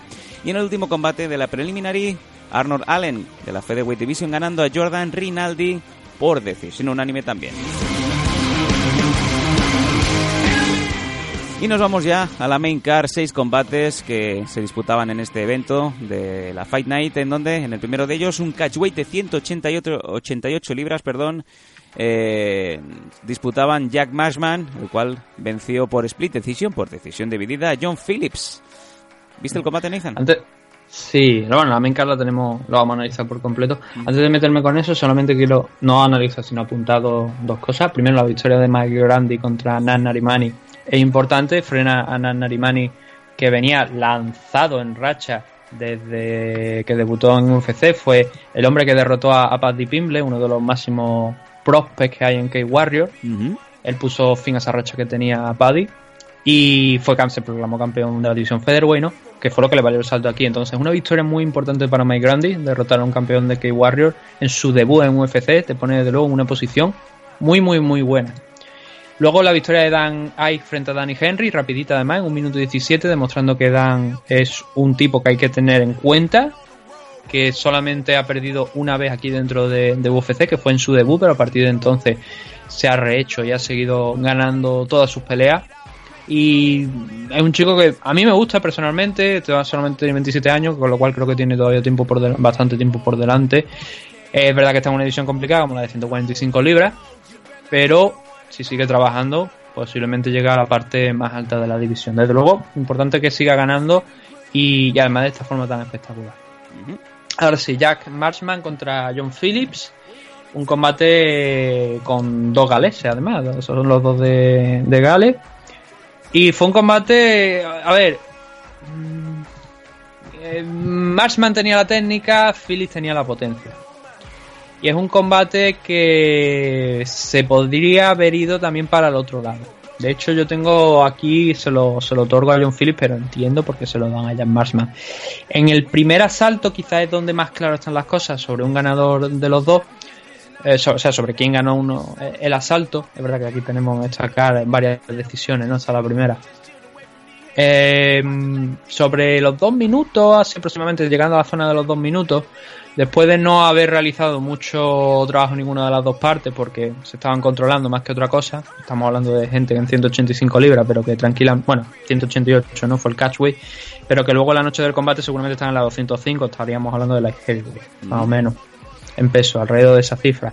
Entonces, ambos tienen potencia bastante respetable y es lo que estuvieron haciendo respetándose, ¿no? Pero como te digo, sobre los dos, cuando quedaban más o menos dos minutos de combate de- del primer asalto, eh, John Phillips consigue conectar eh, un gancho, un right hook con la, con la, o sea, con la, con la derecha que él es, él es zurdo, ¿no? Entonces conectó con la derecha cuando Marshman estaba intentando eh, salir de, de la posición en la que estaba contra la jaula, lo noqueó, lo mandó al suelo y lo que hizo John Philly es algo que seguramente puso de los nervios a, su- a sus entrenadores, que es acercarse, hacer una reverencia y dejar que Jan Marshman se levantara en lugar de intentar finalizarle en el suelo. Las pelotas grandes. Eso fue el primer asalto que obviamente con este knockdown pues sumábamos a, a John Philly, ¿no? El segundo vimos a Marshman un poquito más activo, intentando mantener a John Philly en la distancia, porque como te he dicho antes, era técnica contra potencia. Marshman tenía la técnica y fue lo que estuvo explotando a partir de este segundo asalto. Intentando salir de posiciones comprometidas cuando Philly eh, avanzaba, intentaba ponerlo contra la jaula y sobre todo utilizando el jab y no parar, no parar de moverse a lo largo de todo el asalto. Lo mantuvo tan a raya con solamente con el juego de pies y con, y con el jab que digo, le complicó muchísimo la, pe- la pelea a John Philly en este segundo asalto y con esa estrategia simplemente de soltar el jab, a lo mejor alguna soltando alguna derecha de atrás también, alguna mano de poder, pero principalmente marcando los puntos con el jab para mantenerlo en distancia, le complicó muchísimo la pelea en este segundo asalto y fue por tanto, como te digo, para, para Jan Marsman. En el tercero es donde quizá vemos un poquito más de esto, porque hay muchas imprecisiones, se lanzan golpes que no impactan, la estrategia de ambos sigue siendo la misma, la de John Phillips volver a intentar noquearlo y la de Jan Marsman y, eh, sintiéndose contento con sumar puntos. Un asalto demasiado igualado para los jueces, eh, lo que nos lleva a una decisión dividida, un doble 29-28 a favor de Jan Marsman con, por un 28-29 a favor de, de John Phillips. Y es complicado, ya te digo, es muy complicado de jugar este tercer asalto porque Philly conectó un buen par de, de ganchos como había estado haciendo en el primer asalto para, para intentar noquear a- al rival, pero Marshman iba marcando puntos. Es muy fácil luego coger la estadística, ver eh, quién ha impactado más golpes, pero en directo es otra cosa, así que entiendo la victoria de Jan Marshman, que suma su una victoria para romper la racha de dos derrotas consecutivas que venía teniendo. Y a John Phillips, pues quizás después, bueno, con esta derrota suma la tercera consecutiva. De hecho, los tres combates que UFC son derrotas, pero eh, no creo yo que los entrenadores acabaran muy contentos visto eso que pasó en el primer round, ¿no? Donde si a lo mejor hubiera presionado un poco a Jan Marsman tras ese knock- knockdown en lugar de hacer esa reverencia, podría haber intentado finalizar la pelea. Desde luego en el gimnasio de, de, Jeff- eh, John Phillips, que además me, me parece que es el mismo de Conor McGregor, no deben estar contentos. Vámonos al segundo de los combates de esta main y nos encontramos a Claudio Silva ganando en la welter, a Danny Roberts por armbar en el tercer asalto, una sumisión. O sea, aquí, hay polémica realmente. Sí, cuéntanos. O sea, al final, al final más que nada con esa sumisión, ¿no? El combate la verdad es que es bastante divertido. mm, Porque vemos un Danny Robert que obviamente está más interesado en el striking, en el striking y un Claudio Silva que insiste con derribar a, a su rival y que la verdad sea dicha, si esto hubiera llegado al final, lo justo hubiese sido una decisión y yo me atrever, bueno, no, no, no totalmente favorable, hubiese sido seguramente un 29-28, visto lo que se estaba desarrollando en el tercer asalto, pero desde luego el combate de Claudio Silva era merecedor de llevarse la victoria. En el primer asalto, como te digo, consigue derribar, insistía una y otra vez en derribar a Danny Roberts, cuando finalmente lo consigue, trabaja, trabaja, trabaja, hasta que llega al mount, donde más control de posición que otra cosa, busca un triangle, eh, y en los 15 segundos finales Robert consiguió escaparse y, y poco más, porque ya digo, revirtió, se quedó arriba, lanzó algunos golpes, se levantaron, lanzó algunos golpes más, pero claro, el dominio anterior de Claudio Silva lo hacía merecedor de ese primer asalto. En el segundo, Robert intentó empujar un poquito de inicio el, el ritmo, haciéndole daño a Silva. Silva, de hecho, veamos como que estaba un poquito más cansado, te da la sensación que, que Robert, pero nuevamente volvió a derribarlo, llegó a la posición del mount. Aquí llega el primer momento mo- polémico, donde el árbitro, creo que muy acertadamente, además, eh, hubo alguna protesta, pero creo que muy acertadamente, Danny Robert cuando tiene encima a Claudio Silva en el mount, eh, se impulsa a través de la, utilizando la pared de la jaula, se impulsa y revierte la posición. ¿Por qué para el árbitro? Porque ve muy claramente cómo Robert en el momento en el que coge el impulso mete uno de los dedos a través, el, concretamente el dedo gordo, a través de la jaula. Eso no se puede hacer. Al igual que tú no puedes agarrar con la mano la jaula, no puedes poner los pies, eh, no puedes meter los dedos a través de la jaula ni agarrar la jaula con los pies. Entonces el árbitro paró eso, esa acción, y obligó a Danny Robert a volver a la posición en la que estaba con el mount.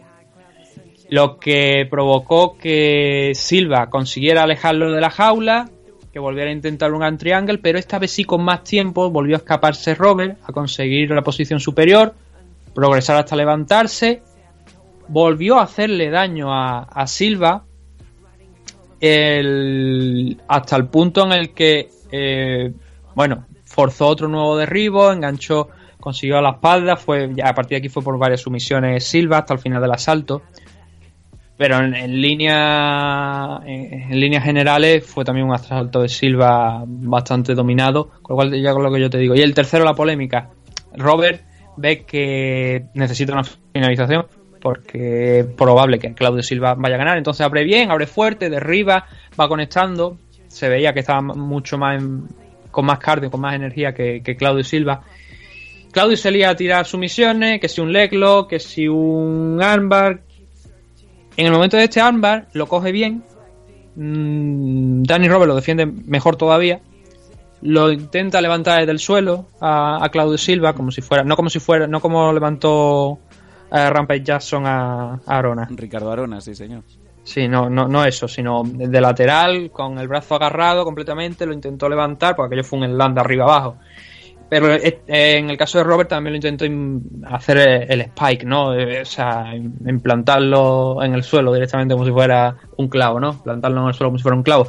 No lo consiguió y justo cuando está rotando, intentando rodar por encima de, de Claudio Silva para defender ese arma, es donde surge la polémica, porque se para el combate justo cuando Robert ha conseguido escapar y el árbitro dice que hay un verbal tap, o sea, un verbal tap out, que se ha rendido ver- verbalmente. Vaya. Es, es polémico porque, claro, se para justo cuando él se libra de la sumisión, con lo cual, eh, si se libra de la sumisión, es extraño que haya un verbal, un, un verbal, un verbal submission. Eh, hablaron con los dos.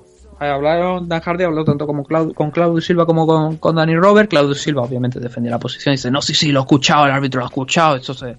Pero Danny Robert lo que decía es que él, justo en ese momento que se libera, cuando el árbitro lo para, y que él piensa que lo que escuchó fue a lo mejor algún gruñido de esfuerzo Grant, o sea, lo, lo denomina Grant, que es como gruñido, ¿sabes?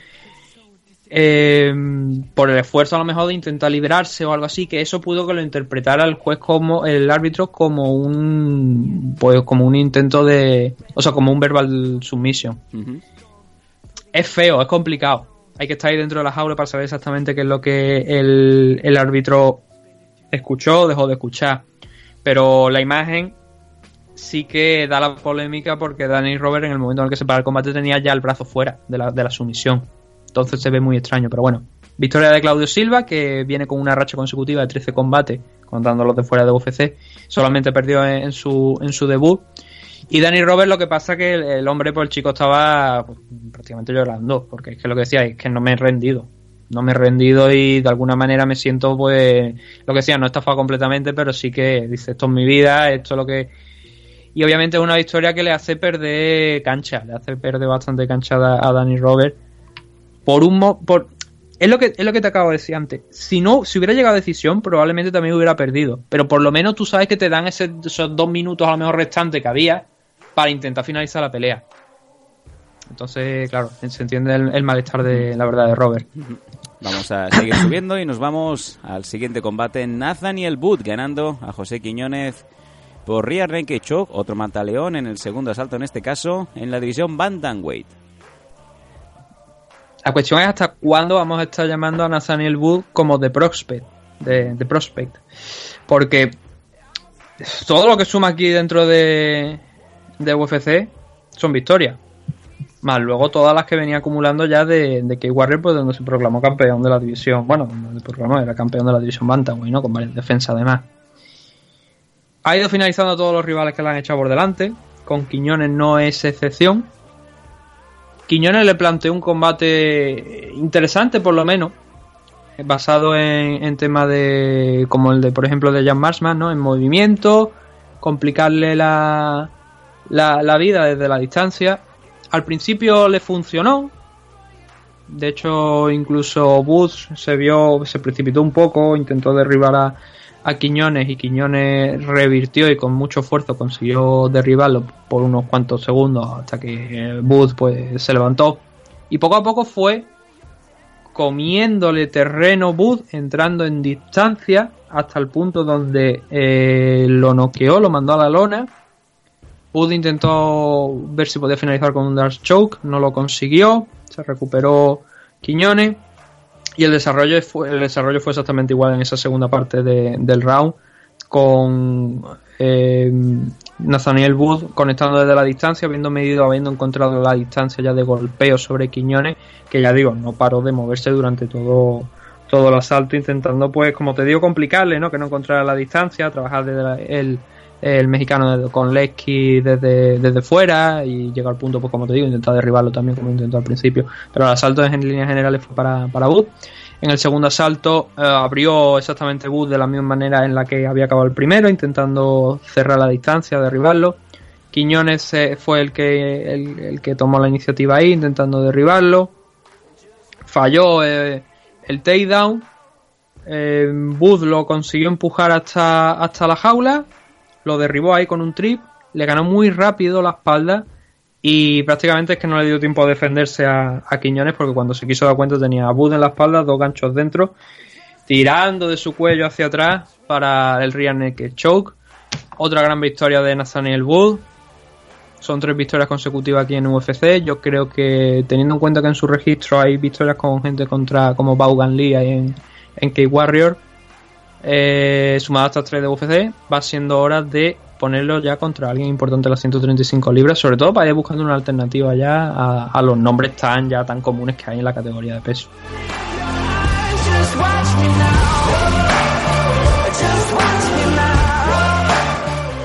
Subimos de peso y nos vamos a la light heavyweight, en donde Dominic Reyes se llevó una decisión dividida ante el suizo Volkan Oesdemir triple 29, mm. bueno, 28-29, 29-28 y 29-28 para Reyes. ¿Tan justo lo viste, Nathan? ¿Cómo, cómo viste el combate?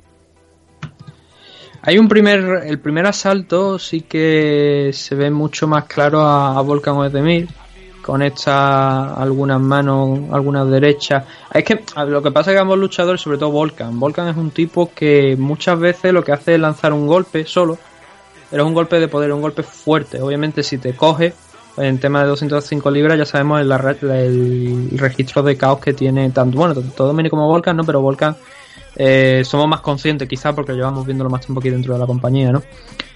Y fue lo que intentó en, el primer asalto. De hecho, con alguna mano interesante lo pudo llevar a situaciones complicadas, intentó también derribarlo. Eh, lo consiguió. De hecho, Vol Volcán también consiguió un takedown, pero nada, muy, muy, muy, muy débil porque ese Reyes se levantó muy rápido de ello. Y, y en el primer asalto fue para Volcán, ya te digo, tra trabajando no en excesivo, no un nivel, en un ritmo excesivo, pero sí que en modo diésel, eh, lanzando esos, esos ganchos con, con su mano delantera cuando tocaba haciendo daño, tocándole la carita a Dominic Reyes y Dominic no encontró respuesta a casi nada de lo que propuso Volcan en este primer asalto. Pero en el segundo, a pesar de que Volcan estuvo controlando el centro de la jaula, empezamos a ver cosas distintas ya aquí en Dominic. Para empezar, estuvo esquivando bastante bien los golpes de, de Odemir, mediendo mucho la distancia. Se atrevió incluso también a tratar de derribar a, al suizo. No lo consiguió en ningún momento, eh, a pesar que lo intentó dos o tres veces. Pero sobre todo lo más destacado aquí fue que soltaba, eh, llegaba, Dominic entraba en distancia, lanzaba su golpe, se salía, Volkan fallaba el suyo, cuando Volkan era el que intentaba llevar la iniciativa también fallaba y se encontraba a lo mejor con una contra de, de Dominic eh, con, forma de alguna patada, con algún puñetazo. Entonces Dominic fue poco a poco encontrándole la distancia, sumando y haciendo también fallar a Volkan. Y en este segundo asalto, a pesar de que en los comentarios se escuchaba como que parecía que Volkan había ganado, yo creo que fue Dominic el que se lo llevó por, como te digo, eso principalmente. Él iba esquivando los golpes de Volkan y a la vez iba empastando sobre Volkan. Mm. Entonces, claro, si no hay una diferencia enorme, porque no hubo una diferencia enorme en este asalto, hay que premiar esa, eh, también esa, esas cosas, no solamente, obviamente ya con el nuevo reglamento la iniciativa pues queda un poquito más descartada, ¿no? La agresividad, el octagon control que se dice en favor del striking efectivo y ahí fue donde creo que en este segundo asalto Dominic eh, brilló más. El tercero es mucho más ajustado para mí que el segundo asalto. Eh, Volcan al inicio lo derriba, aunque no, no, no, consiguen mantener a Dominic en el suelo. Vuelve a intentarlo varias veces, le castiga el cuerpo en uno de estos intentos fallidos. Consigue agarrándolo en el clinch y soltándole varios golpes en, la jaula. Dominic seguía impactando esos golpes, esos jabs, esos directos que no parecen que hicieran mucho daño, pero que sí que la verdad es que iban sumando puntos, las cosas como son, con esto una rodilla alta. Aquí creo que es un momento clave del asalto, porque quizá a lo mejor desde el punto de, desde la posición de los jueces, es una cosa que se puede, y yo de hecho considero clave en este tercer asalto. Hay un rodillazo de Dominic Reyes que no sé si coge pecho o coge mentón o si da al aire pero sí que ves un cambio de actitud en Volcan, sientes un cambio de actitud. Baja las manos, abre un poco más de distancia y como que no quiere no quiere presionar ya a Dominic Reyes en, esos 5 segundos posteriores. Dominic creo que se da cuenta de ello, avanza, golpea otra vez a, Odemir y entonces cuando tú ves que ya sí que Odemir está retrocediendo en esos momentos.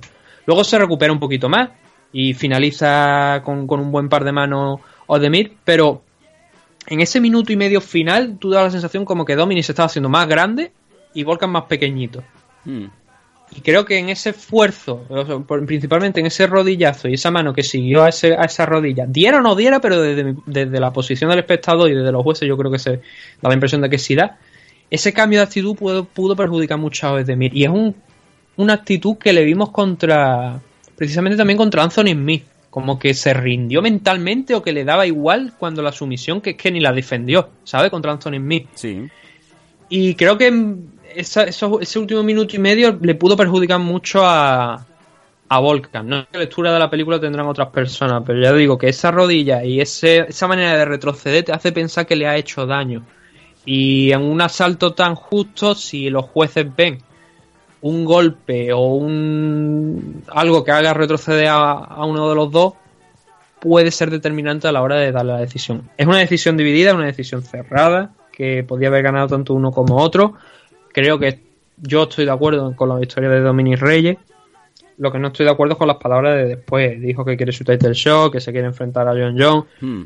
Desde luego, con lo que hizo anoche, no es suficiente para. Mm, ya no te digo para derrotar a, a John John digo que no es ni suficiente a lo mejor para enfrentarse y pasar a lo mejor de dos asaltos.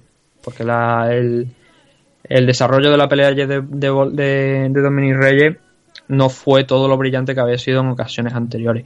Y los contenders que tiene por encima están en la línea de Odemir o incluso un poco por arriba. Con lo cual va a ser bastante complicado para Dominic Reyes de obtener un title y desde luego después de la actuación de ayer no, no lo veo, no lo veo para nada. Vámonos al Comain, en donde Leon Edwards ganó el primero de los combates que tuvo esa noche ante Gunnar Nelson por decisión dividida. Otra decisión dividida. Curioso que en este main, eh, en este main card, tres combates se fueron a decisión y las tres por dividida. No fue una excepción este y en la de Welterweight Division nos pasó, nos pasó una más. Cuéntanos cómo fue este combate porque también se antoja un poco igualado, ¿no? Mm, yo, de hecho, yo creo que no. Yo creo que el juez que, le da la victoria a Gunnar Nelson no era consciente realmente de lo que estaba juzgando. Porque es que no, no le acabo de encontrar explicación de cómo uno de los jueces le da uno de los dos primeros asaltos a, a Nelson. Porque es verdad que Guni estuvo intentando, por cierto, realizó una promo espectacular antes previa a lo que era el combate a lo largo de esta semana, donde se le veía con unas mallas de estas de atletismo, bueno, unas mallas como si fuera la, la- el tema de, de lucha grecorromana, Sí, sí. con, con la, la equipación de lucha grecorromana bailando, ¿sabes qué promo te, qué promo te digo? ¿No lo has visto? Sí, sí, sé cuál, sé cuál es, sé cuál es. La del gimnasio, Sí. marcando Sí, paquetes con- marketing con, la, con la coquilla y todo esto. Marcando y, paquetes, sí. y el ataque. Pues eso. Pero el combate en sí. Eh, Leon Edwards enfrentándose contra un anexo, estamos hablando de un Southpaw contra un Ortodo. Fue un combate que me dio la sensación. A ver, tú puedes ser un grappler, o estás especializado en sumisiones, o ser un wrestler simplemente. Y el problema es que si no eres especialmente dominante, y ayer me daba la sensación de que Edward estaba un pelín más, era un pelín más grande quizás que, que Gunnar Nelson. Si no eres dominante, no eres Ben Askren, por comparártelo con, con alguien, tienes que tener otras armas. Y ayer a Gunnar Nelson no le vi ninguna ningún arma extra para enfrentarse a Leon Edward. Porque Leon le paró prácticamente todos los takedowns y no tengo, no tengo por aquí las estadísticas, me voy a escuchar ahora teclear porque las voy a comprobar. Pero eh, intentó muchísimos takedowns eh, Gunnar Nelson. Y sí que es verdad que consiguió más takedown que, que, que este chico, que, que Leon. De hecho, mira, estoy mirando las estadísticas y dicen que fueron solamente cuatro takedowns. No estoy de acuerdo intent- cuatro. Bueno, quizá cuatro intentos, claro que tú digamos, estos son esto es un intento de takedown, lo podemos contar como tal, sí que fueron cuatro, pero creo que intentos de, de entrar en el clinch e intentar derribarlo fueron bastantes más. ¿Qué pasa? Que la estrategia no le dio resultado a, a Nelson porque no, no conseguía derribarlo. No, y, y si lo derribaba, era simplemente poner un momento el pie en el suelo y volver a levantarse. Hmm. Entonces, eh, con poquito, poquito que hizo en el primer asalto Edward, soltando algunos puñetazos, parando los takedowns de, de, de Gunnar Nelson, que ya digo, es que no lanzó en el primer asalto. Mira, tengo aquí la, ahora que tengo la estadística bien por delante. En el primer asalto, Gunnar Nelson, estamos hablando de golpes significativos, ¿vale? Sí. Eh, lanza 3, impacta 3. En el segundo asalto impacta 3 de los 11 que, que- que lanza. Y en el tercero, que es el que domina, 3 de 4. Claro, el bagaje ofensivo de, Gunnar Nelson es muy pobre en, en tema de, golpe. Si esos takedown te falla, es lo que te estoy diciendo. mm, tienes que tener un plan adicional. Y no lo tuvo ayer, no lo vi ayer. Y tanto el segundo como especial, el primer asalto donde lo estuvo frenando y estuvo impactando muy poquito también, porque no eran golpes significativos, pero sí un mayor volumen en, en golpes generales, ¿no? Pues fue superior ahí este Edward, porque además lo consiguió derribar, él sí conseguía derribar a, a Gunnar Nelson. Llegaba, eh, fallaba Gunnar, conseguía atarlo en el clinch, hacer un body lock por la espalda, levantarlo arriba por fuerza y bajarlo abajo. Y se lo iba derribando. Entonces, ese primer asalto yo se lo di a, a Leon Edwards. El segundo, hay un momento clave donde, bueno, la estrategia es exactamente la misma, ¿no? Eh, Nelson entrando en el clinch, intentando derribar. Edward cuando rompe el clinch, además va consiguiendo lanzar algunos golpes, impactar eh, algunas manos. Pero hay especialmente un momento clave aquí, para no pararnos mucho con la estrategia, que ya digo exactamente la misma, donde Gunnar vuelve a intentar cargar hacia adelante para volver a atarlo en el clinch, intentar nuevamente un derribo, porque es que ya digo, aunque parezca repetitivo, es que es lo que hizo. Y Edward le echa la manita derecha por, por detrás de. por el lado izquierdo, el lado izquierdo de, de Gunnar, como si fuera a hacer dirty boxing, y lo que hace es clavarle un codazo a la altura del pómulo, Sí. que tumba a Gunnar de boca. Siguió con, con algunos golpes, pero dejó marca, porque de hecho se le hinchó totalmente el pómulo a Gunnar Nelson. No pudo finalizarlo, pero obviamente hicieron merecedor de, ese asalto. Con lo cual ya por lo menos para mí ya tenemos un 29-28. En el tercer asalto sí que es verdad que continúa la misma estrategia, pero aquí Gunnar sí que consigue derribarlo. Por primera vez en 13 minutos aproximadamente. Llega al mount. Y aquí es donde quizás está el problema. Creo que me parece que permanece en mount por un minuto aproximadamente. Pero no se ve nada. O sea, no se ve nada. Eres un, un luchador que te estás jugando el combate porque desde luego no estaba nada claro y por lo menos para mí estaba a favor, muy a favor de Edward. Y por mérito de Edward, que lo ató muy bien, que estaba metiendo, o sea, tenía una posición alta en el Mount Gunnar Nelson, y lo que estaba haciendo Edward era agarrarse con sus manitas por detrás de la espalda a, a Gunnar y meter la cabeza a la altura del abdomen de Gunnar pues para que no pudiera golpear y para que a pesar de, ese, de esa postura que tenía Gunnar superior intentando incorporarse para lanzar a lo mejor algún golpe o intentar una sumisión que es principalmente uno de los puntos fuertes de Gunnar no porque no le fuera posible. Y el problema para Gunnar fue ese precisamente que durante ese minuto que tuvo la posición en el mount pues no, no, no planteó una ofensiva, no, no consiguió golpear, no consiguió realizar una sumisión y a pesar de llevarse el asalto, como te digo, por tener una posición muy favorable, esto no justifica la verdad el 29-28 de uno de los jueces. Yo no entiendo la decisión de, ese juez porque yo creo que anoche fue una victoria ah, clara para Edwards y un combate déjame decir, horroroso por parte de Gunnar Nelson. Mm. Esperábamos más, ¿eh? Por lo menos antes de, ver el combate pensábamos que Gunnar iba a dar más, más juego, más guerra, no sé. Sí, porque no ha estado tanto tiempo fuera. No es que haya estado tanto tiempo fuera después de su último combate. Cuando volvió de la lesión, que sí que es una lesión de rodilla, es una lesión grave y te puede fastidiar bastante tu carrera pero en el combate contra Alex Oliveira se le vio muy bien, se le vio el clásico Gunnar Nelson, ¿no? Y, estamos hablando de un rival como Oliveira, que es un rival complicado, que no es precisamente tampoco un, chico sencillo, ¿no? Eh, quizá a lo mejor pues podríamos decir más de la misma de hecho yo, yo diría que Alex Oliveira es del mismo corte prácticamente que, este chico que, que Edward quizá a lo mejor con un poquito de más potencia, por lo menos más potencia de cada demostrada, ¿no? Pero ya digo, esperaba bastante más de una Nelson anoche. No se dio. Edward, em, para su suerte, pues viene con una racha de victoria pues muy amplia, donde solamente ha perdido desde que está en UFC en su primer combate contra Claudio Silva, del que hablábamos antes, contra Camaro Uman, que es el actual campeón, pero a partir de ese entonces ha ganado todo lo que le han echado por delante, y eso incluye Brian Barberena, que tampoco no es de renombre, pero quiero decir que son luchadores reconocidos, ¿no? Por lo menos deberían sonarle al público. Peter Sobota, el alemán. Sí. Y más recientemente Donald Cerrone, eh, arrancando esa decisión en, cinco asaltos en el main event, que no sé si no recuerdo dónde fue ese main event ahora mismo, si fue en China, me parece. Y ahora con esta victoria de Gunnar Nelson, en una decisión que ya digo, dividida no, debería haber sido unánime, sí que se pone en una posición muy interesante en la división welterweight. Ah, se abren peleas interesantes, sobre todo con la victoria del luchador ahora del main event que vamos a hablar. Y también está, por supuesto, pues el tema de Ben Askren, que no se sabe. Pero bueno, ahora, ahora cuando comentemos el main event podemos hablar un poquito de eso. Vámonos al main.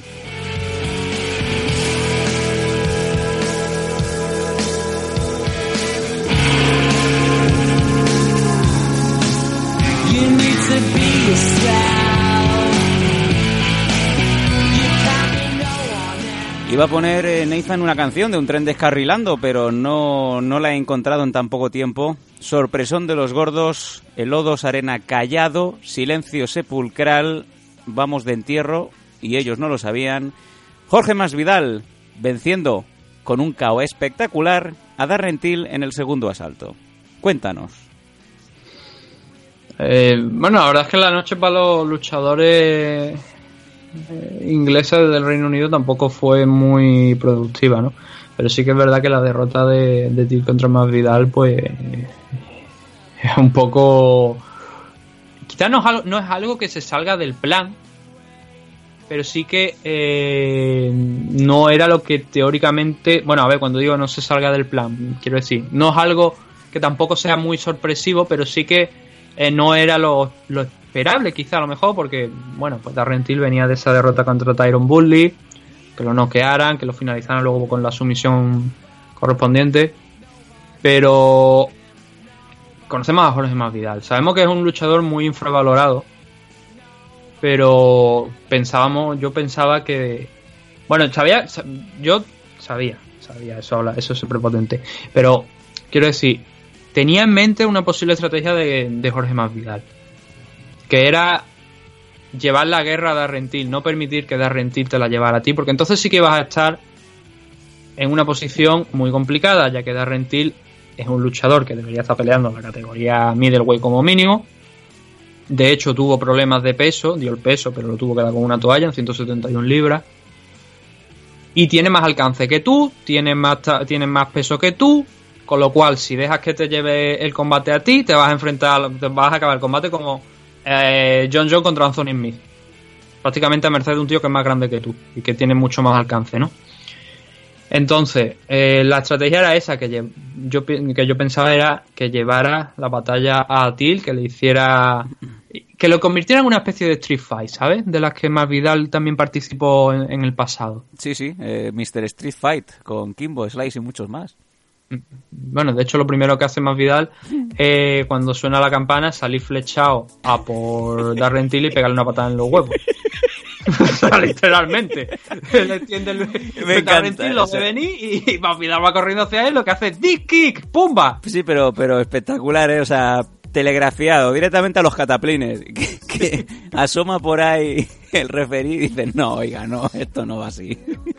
Que por cierto era Mark Goddard. Mark estuvo- Goddard, Mark Goddard, sí. Ahí estuvo bastante bien, la verdad, también. Eh, por lo menos en este main event estuvo rápido, ¿no? Cuando, cuando llegó la finalización. Entonces, esa es la primera anécdota, porque lo que pasó justo después de la reanudación fue que Darren Till lo cazó, cazó a Masvidal, lo mandó a la lona y estuvo intentando ha- hacerlo, bueno, bueno, lo que le ha dado tanto éxito a Till, entrar en la guardia, intentar a ver si podía sacar algo de ahí, pero Masvidal abrió espacio, se levantó, de hecho, sonrió cuando, cuando, se, cuando vio, cuando se levantó, como diciendo, ahí, bueno, me has pillado, pero tampoco he sido tan tocado. Más Vidal que tiene una sonrisa que asusta, ¿eh? A mí me, me, me giña. Yo soy Darren Till y de repente empiezo a sopesar muchas cosas, ¿eh? Ah, de hecho, ayer la, la gente, bueno, Wikipedia lo puede editar prácticamente cualquiera, ¿no? Porque hay algunas restricciones. Pero además de añadir la pelea de la que después vamos a hablar que se dio en, en vestuario, La, la pelea... eh, la ponían que la victoria de, de, de Masvidal sobre Darren Till se había produ- ha- producido por puñalada, ¿no? Padre cubano, madre peruana, creo que es. Vaya, que- vaya bomba, que- vaya bomba. Sí, y, y lo, lo que te digo, el historial que tenía, ¿no? De las peleas callejeras. Además, no, llegó el primer día cuando, cuando sal, cuando se, pues la prensa iba con, iba hablando con los luchadores, lo vimos con un melenón Sí. que dijimos, coño, ¿qué ha pasado aquí? ¿Quién es, no? Parecía un poco Elias Teodoro, según cómo. Sí, no, la verdad es que te lo veías y te decías, chiste, este, este no es el, el Jorge Masvidal que yo solía conocer, ¿no? Con el pelo pues corto y tal, bueno, un pedazo melenón que dices tú, hostia puta, ¿no? ¿Qué es lo que ha pasado aquí? Sí, sí, sí, sí. Bien. El caso es que. ah, Ya no sé dónde he mandado aquí. Aquí está. Eh, se lo iba poco a poco, pues bueno. Más vida se, se recuperó. Till iba conectando desde la distancia, que era realmente el peligro que tenía, que fuera conectando esas manos largas, donde Jorge Masvidal pues se sintiera incómodo. Volvió a intentar derribarlo. De hecho, bueno, lo, consiguió, lo, obligó de alguna manera a ir al suelo cuando agarró una, una, una patada. Pero Masvidal volvió a abrir espacio, se levantó. Y el primer asalto fue prácticamente, bueno, el- el- en este primer asalto la victoria es clara para, para Till. 10-9, ¿no? ¿Teníamos? Sí, es un 19, un 19 clarísimo para Darren Till en este primero, porque como te digo, aparte del knockdown, es que fue en- midiendo muy bien dónde tenía que golpear, cómo tenía que golpear, en qué momento. Y aunque en la última parte de este primer asalto fue bajando algo el ritmo, sí que incluso consiguió acabar el, el asalto controlando a, a Jorge Masvidal. Era un poco lo esperado, como te digo, no se salía de, del plan por el momento lo- el primer asalto, pero el segundo. El segundo es llamen al 911 porque alguien ha matado, bueno, a, ¿cómo se llama esta? A Scotland Yard porque alguien acaba de asesinar, un extranjero acaba de asesinar a, a un, a un británico en, en el O2 Arena y además hay un huevo de testigos, 16.000 testigos, ¿no? Que Qué han visto mano, cómo ¿eh? Qué mano lanza más Vidal, cómo conecta. Y ayer te decía en, en comentarios, eh, estábamos hablando tú y yo, decía, oye, me ha recordado, no tiene desde luego la misma forma, pero me ha recordado a Igor Bobchamchin en uno de sus caos magistrales. Conecta una mano y mientras el árbol de, de Til va cayendo, es capaz de conectar otra mano en la cara mientras sigue cayendo hacia atrás. Pero hay una. Hay, creo que es un detalle importante que, obviamente, aquí he hablado. Es bastante difícil de explicar. Eso es más de tener una pantallita detrás aquí con una foto de Sakuraba aquí enfrente en un marquito Ah, y ponerlo, ¿no? Para que la gente pues lo, lo pueda llegar a ver. Pero es sobre todo cómo se produce la, la- o sea, el, el- el avance, el, el, el engage que hace Jorge Masvidal para, para donde suelta esos golpes para finalizar la pelea. Hay un switch en, en el avance. En el momento en el que él se va a lanzar sobre Jorge Masvidal, eh, sobre Darren Till para lanzar esos golpes, él está en, posi- en posición de southpaw, que por cierto iba, iba, iba intercambiando muy poquito, pero a veces que iba intercambiando de zurdo a diestro. Y eso obviamente pues te complica las cosas como luchador si no te lo esperas que, te hagan eso, ¿no? Entonces, te puede, más que complicarte, siembra dudas, ¿no? Porque dices tú, bueno, si me cambia ahora, por ejemplo, un southpaw, un southpaw contra un diestro, pues te queda esa, esa patada, esa, esa patada a la altura media, ¿no? Con más potencia porque tu pierna trasera a la, parte del hígado, ¿no? De, de tu rival, si estás peleando contra un diestro, ¿no? Detalles como eso. Entonces, eh, lo que hizo fue, él avanza desde Southpaw, en el momento en el que suelta la izquierda directa, que es la que noquea realmente a ese cross con el que noquea a Darrentil, echa el pie izquierdo para adelante, con lo cual ya no está peleando como un zurdo, ha pasado a ser diestro. Y luego ya el hook con el que pega. Pero es cómo cierra la distancia en ese momento, porque claro, tú estás zurdo, tu, tu pierna delantera. Esto tiene que verlo porque, claro, es que yo, yo estoy aquí marcando a ver como si lo estuviera. Tien- Tiene la pierna derecha re- adelante, tú tienes una distancia diferente. O sea, tu mano izquierda, cuando haga el recorrido, obviamente mm, tiene menos distancia porque es la que tienes atrás, ¿no? Entonces, en ese momento en el que Darren, eh, este, Masvidal se lanza adelante, marca con la derecha, pero luego extiende la izquierda, o sea, lanza a la izquierda y extiende la pierna, con lo cual esa distancia extra del cuerpo, del hombro, de la, de la pierna, de la cintura, la cierra. Y se le echa encima a Darrentil con toda la potencia del golpe. Cruza la cara, pega ese otro gancho que tú decías a los Bochamín cuando, cuando iba cayendo. Y creo que me parece que son dos, dos golpes una vez está ya noqueado, porque realmente a Darrentil lo noquea con el cross este que le lanza. Eh, lo que pasa es que luego le pega dos golpes más y, y es eso, está muerto, está muerto. Llamar al entrenador de, de Apollo Creek que le recoja el cadáver que tiene experiencia en esto, ¿no? Con su sudaderita de boss, ¿no? Sí, throw the Dan, eh, the Dan, eh, the Dan Towel, throw the Dan Towel.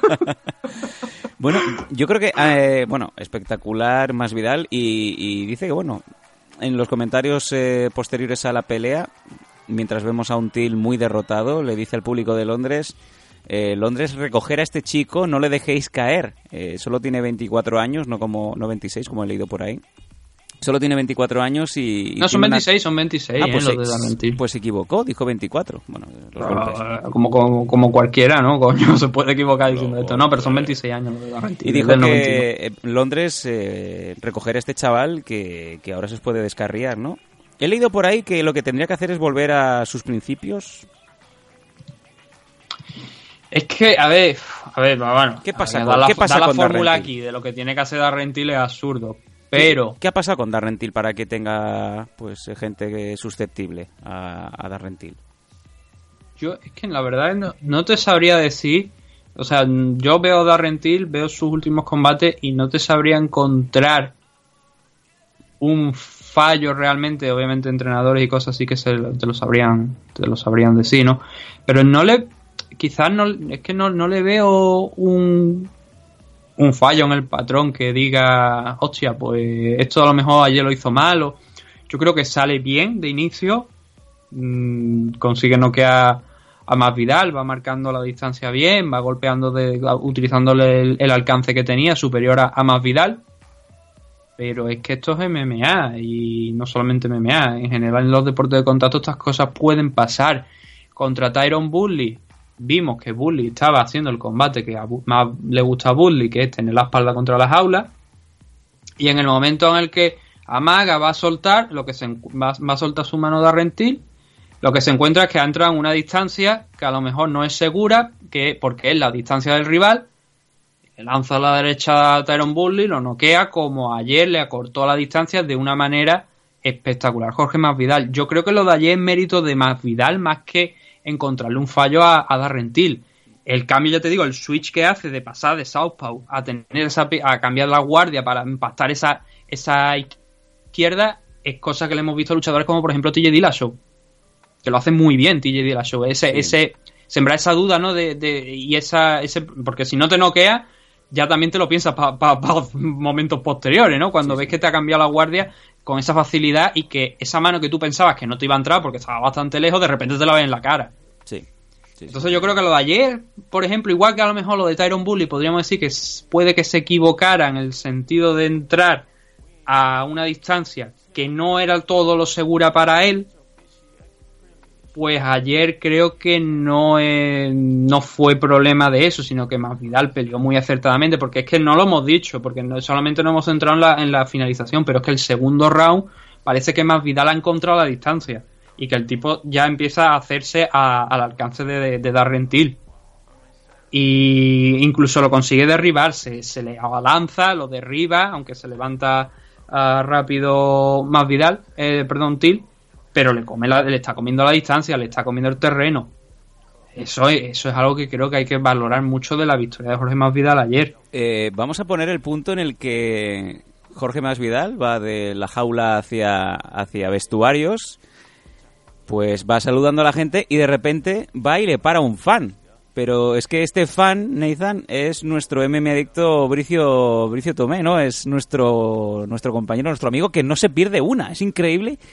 Y fíjate tú, Nathan, que, que- qué buen rollo que nos da Bricio, que nos ha mandado el vídeo. o sea, lo para y le graba. Sí. ¿Te parece que lo escuchemos? Dale, dale. Vamos a ver. Mis hermanos. ¡Desde España y México! ¡Desde España, que pinga! ¡Es el mejor! ¡Es mejor! Dice, nos dice desde España y México, ¿no? Dice desde España, ¡qué pinga!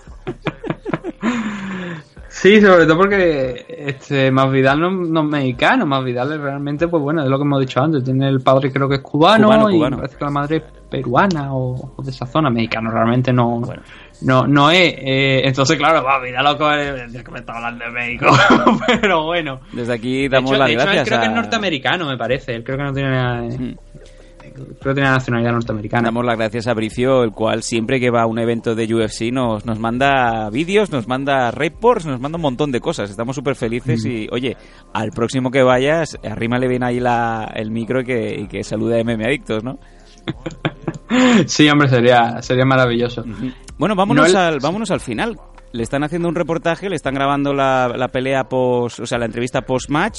¿Y qué es lo que ocurre? Porque, como bien decías en Wikipedia, habían anunciado un combate extra, ¿no? Que también gan- gana más Vidal. ¿Qué pasó? Eh, pues bueno, parece que apareció Leon Edward, que tenía más ganas de guerra después del enfrentamiento contra Gunnar Nelson.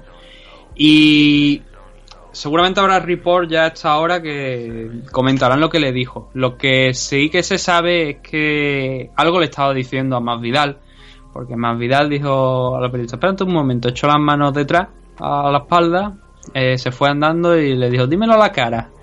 Y cuando iban andando, y se fue andando hasta allí, hasta una zona más alejada de donde estaba la prensa, sí que vimos que apareció Leon Edward, que lo estaban ahí pues un poquito agarrando, de decir, "Ma- niño, vete ya para tu casa, que no es plan. Y Masvidal pues activa el sensor que hemos dicho, ¿no? De, de luchador callejero. Sí, sí. De, De que se peleaba habla- que en hablas pavo, ¿no? Tanto, en la plaza de tu pueblo como en eh, el jardín de Kimball Light, ¿no? Sí.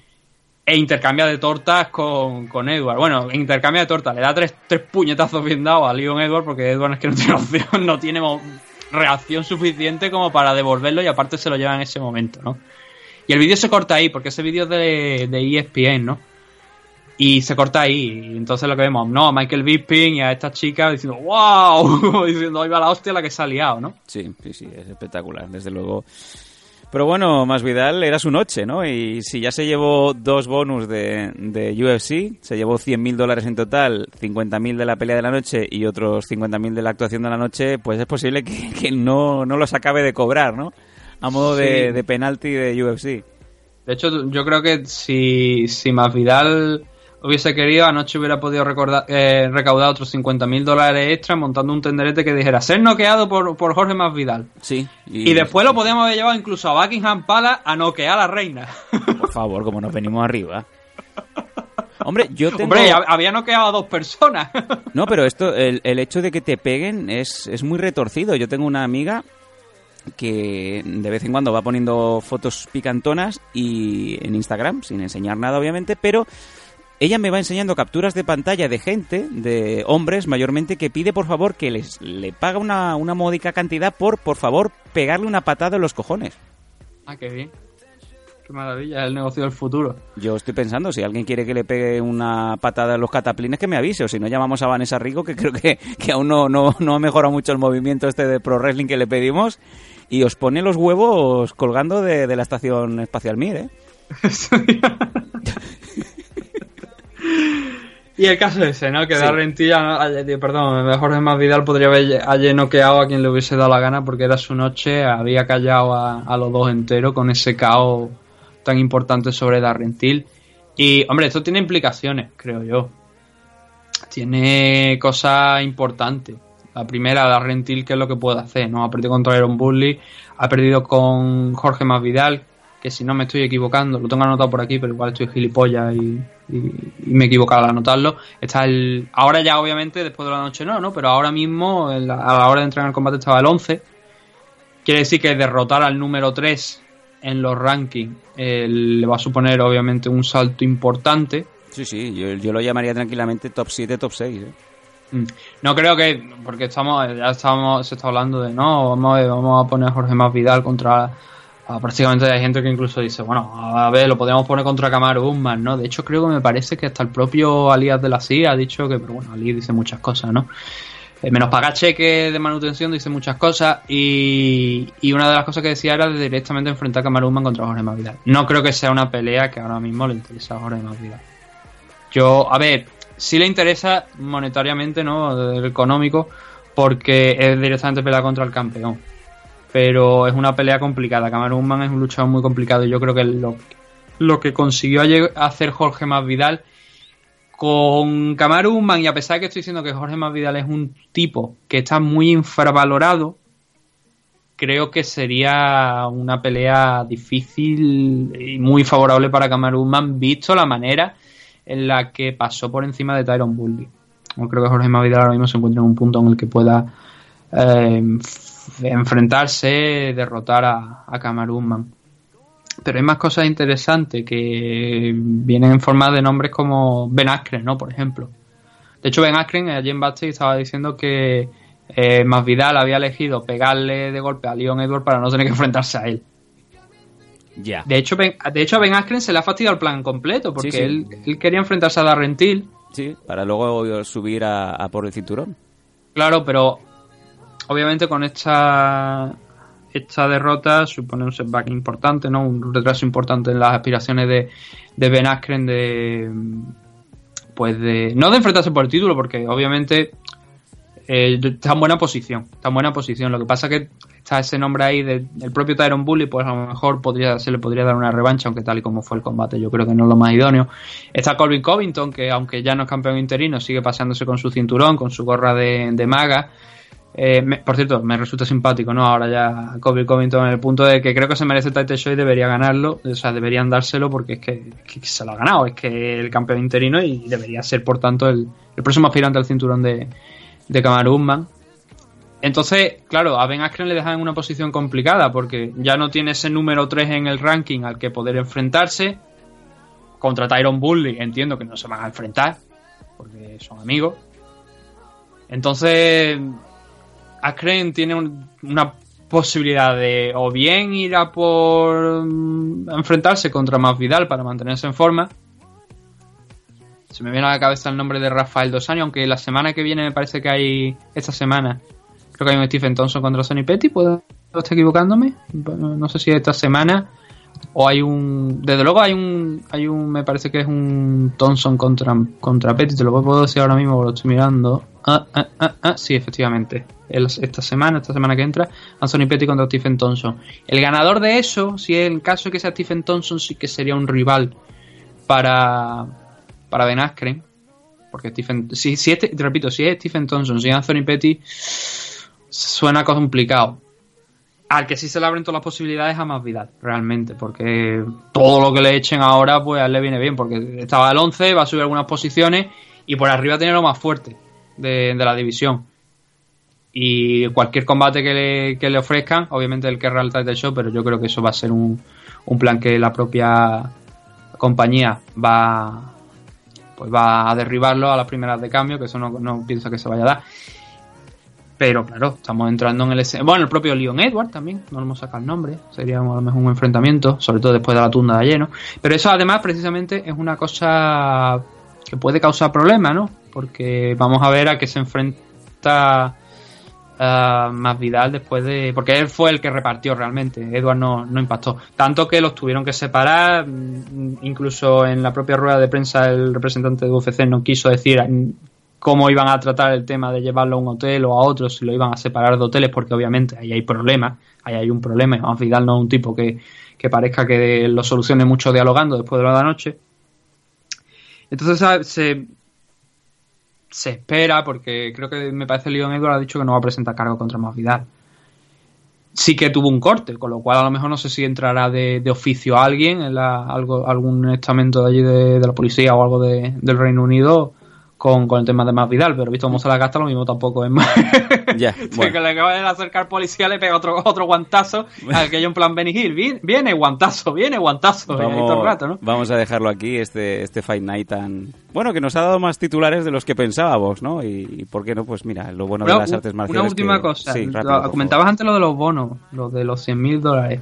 Eh, realmente es una estrategia maravillosa de UFC porque le damos los bonos, le damos, porque se llevó el fallo de Night y el, el uno de los, de los dos performances de Night.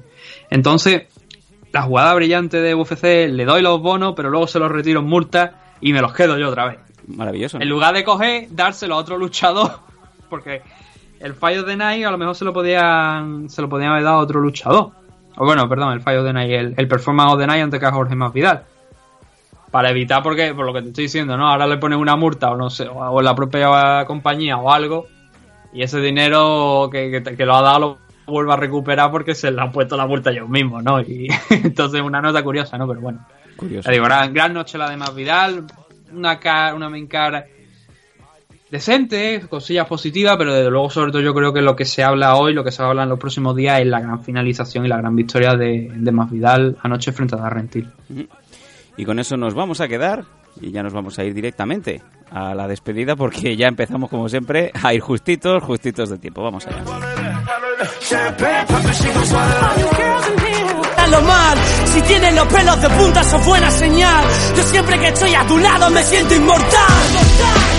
Sonrisas y lágrimas. Ya nos suena Shota, Nathan, nos quedamos sin tiempo. Ha sido otro programa denso. En este queríamos homenajear, desde luego, la figura de Michael Bisping. Ese resumen, eh, ese resumen al UFC de este pasado fin de semana en Londres. Hemos tenido a Manu Alias del eh, Mediterranean MMA eh, comentando también y muchas cosas más. Yo creo que, como siempre, un programa excelso y denso. ¿Alguna cosita que quieras comentar en estos últimos segundos? Bueno, a ver, íbamos, íbamos a tratar el tema de Tony Ferguson y alguna cosilla más que había por ahí suelta. El problema es que es lo que estábamos diciendo. Este ceño y yo, pues, nos hemos juntado hoy con otro gaditano. Obviamente, fuera de micro, hemos estado cerca de una hora después de lo que vosotros habéis escuchado, pues hemos estado una hora más, más o menos. Qué barbaridad. Después, posteriormente, hablando con Manu. Entonces, claro, nos hemos complicado, nos hemos puesto un horario en el que ya pues, teníamos que, que darle un poquito más de velocidad al asunto porque si no nos íbamos a plantar en otro programa de tres horas. Entonces, bueno, no, es que no vayamos, no fuéramos a plantar en otro programa de tres horas, el problema es la hora, ¿no? En la, que estamos grabando. Y, entonces eso, por eso hemos quitado algún tema que obviamente trataremos esta, esta semana en el programa de, de mitad de semana. Además tenemos la, la, la intención de sacar esa final del, del evento de la final del torneo Openweight de Pride de 2006, que enfrentó contra Mirko Prokop, contra Joe Barnett en el MMA Adicto Fight Selection. Así que tenemos planes interesantes para esta semana, ¿no? Además, por supuesto, la previa de ese Stephen Thompson contra Anthony Petty y alguna otra cosa más que iremos viendo pues eh, esto es lo que nos ha dado el programa, lo que nos va a dar en los próximos días. Muchas gracias por haber llegado hasta aquí, gracias por el apoyo. Y esto es MM Adictos. Buena semana. Aventuras que Alejandro Dumas, aquí estaré esperándote en ayuna. Uh, uh. Sonrisas y lágrimas. Sonrisas y lágrimas. Ah, sonrisas y lágrimas.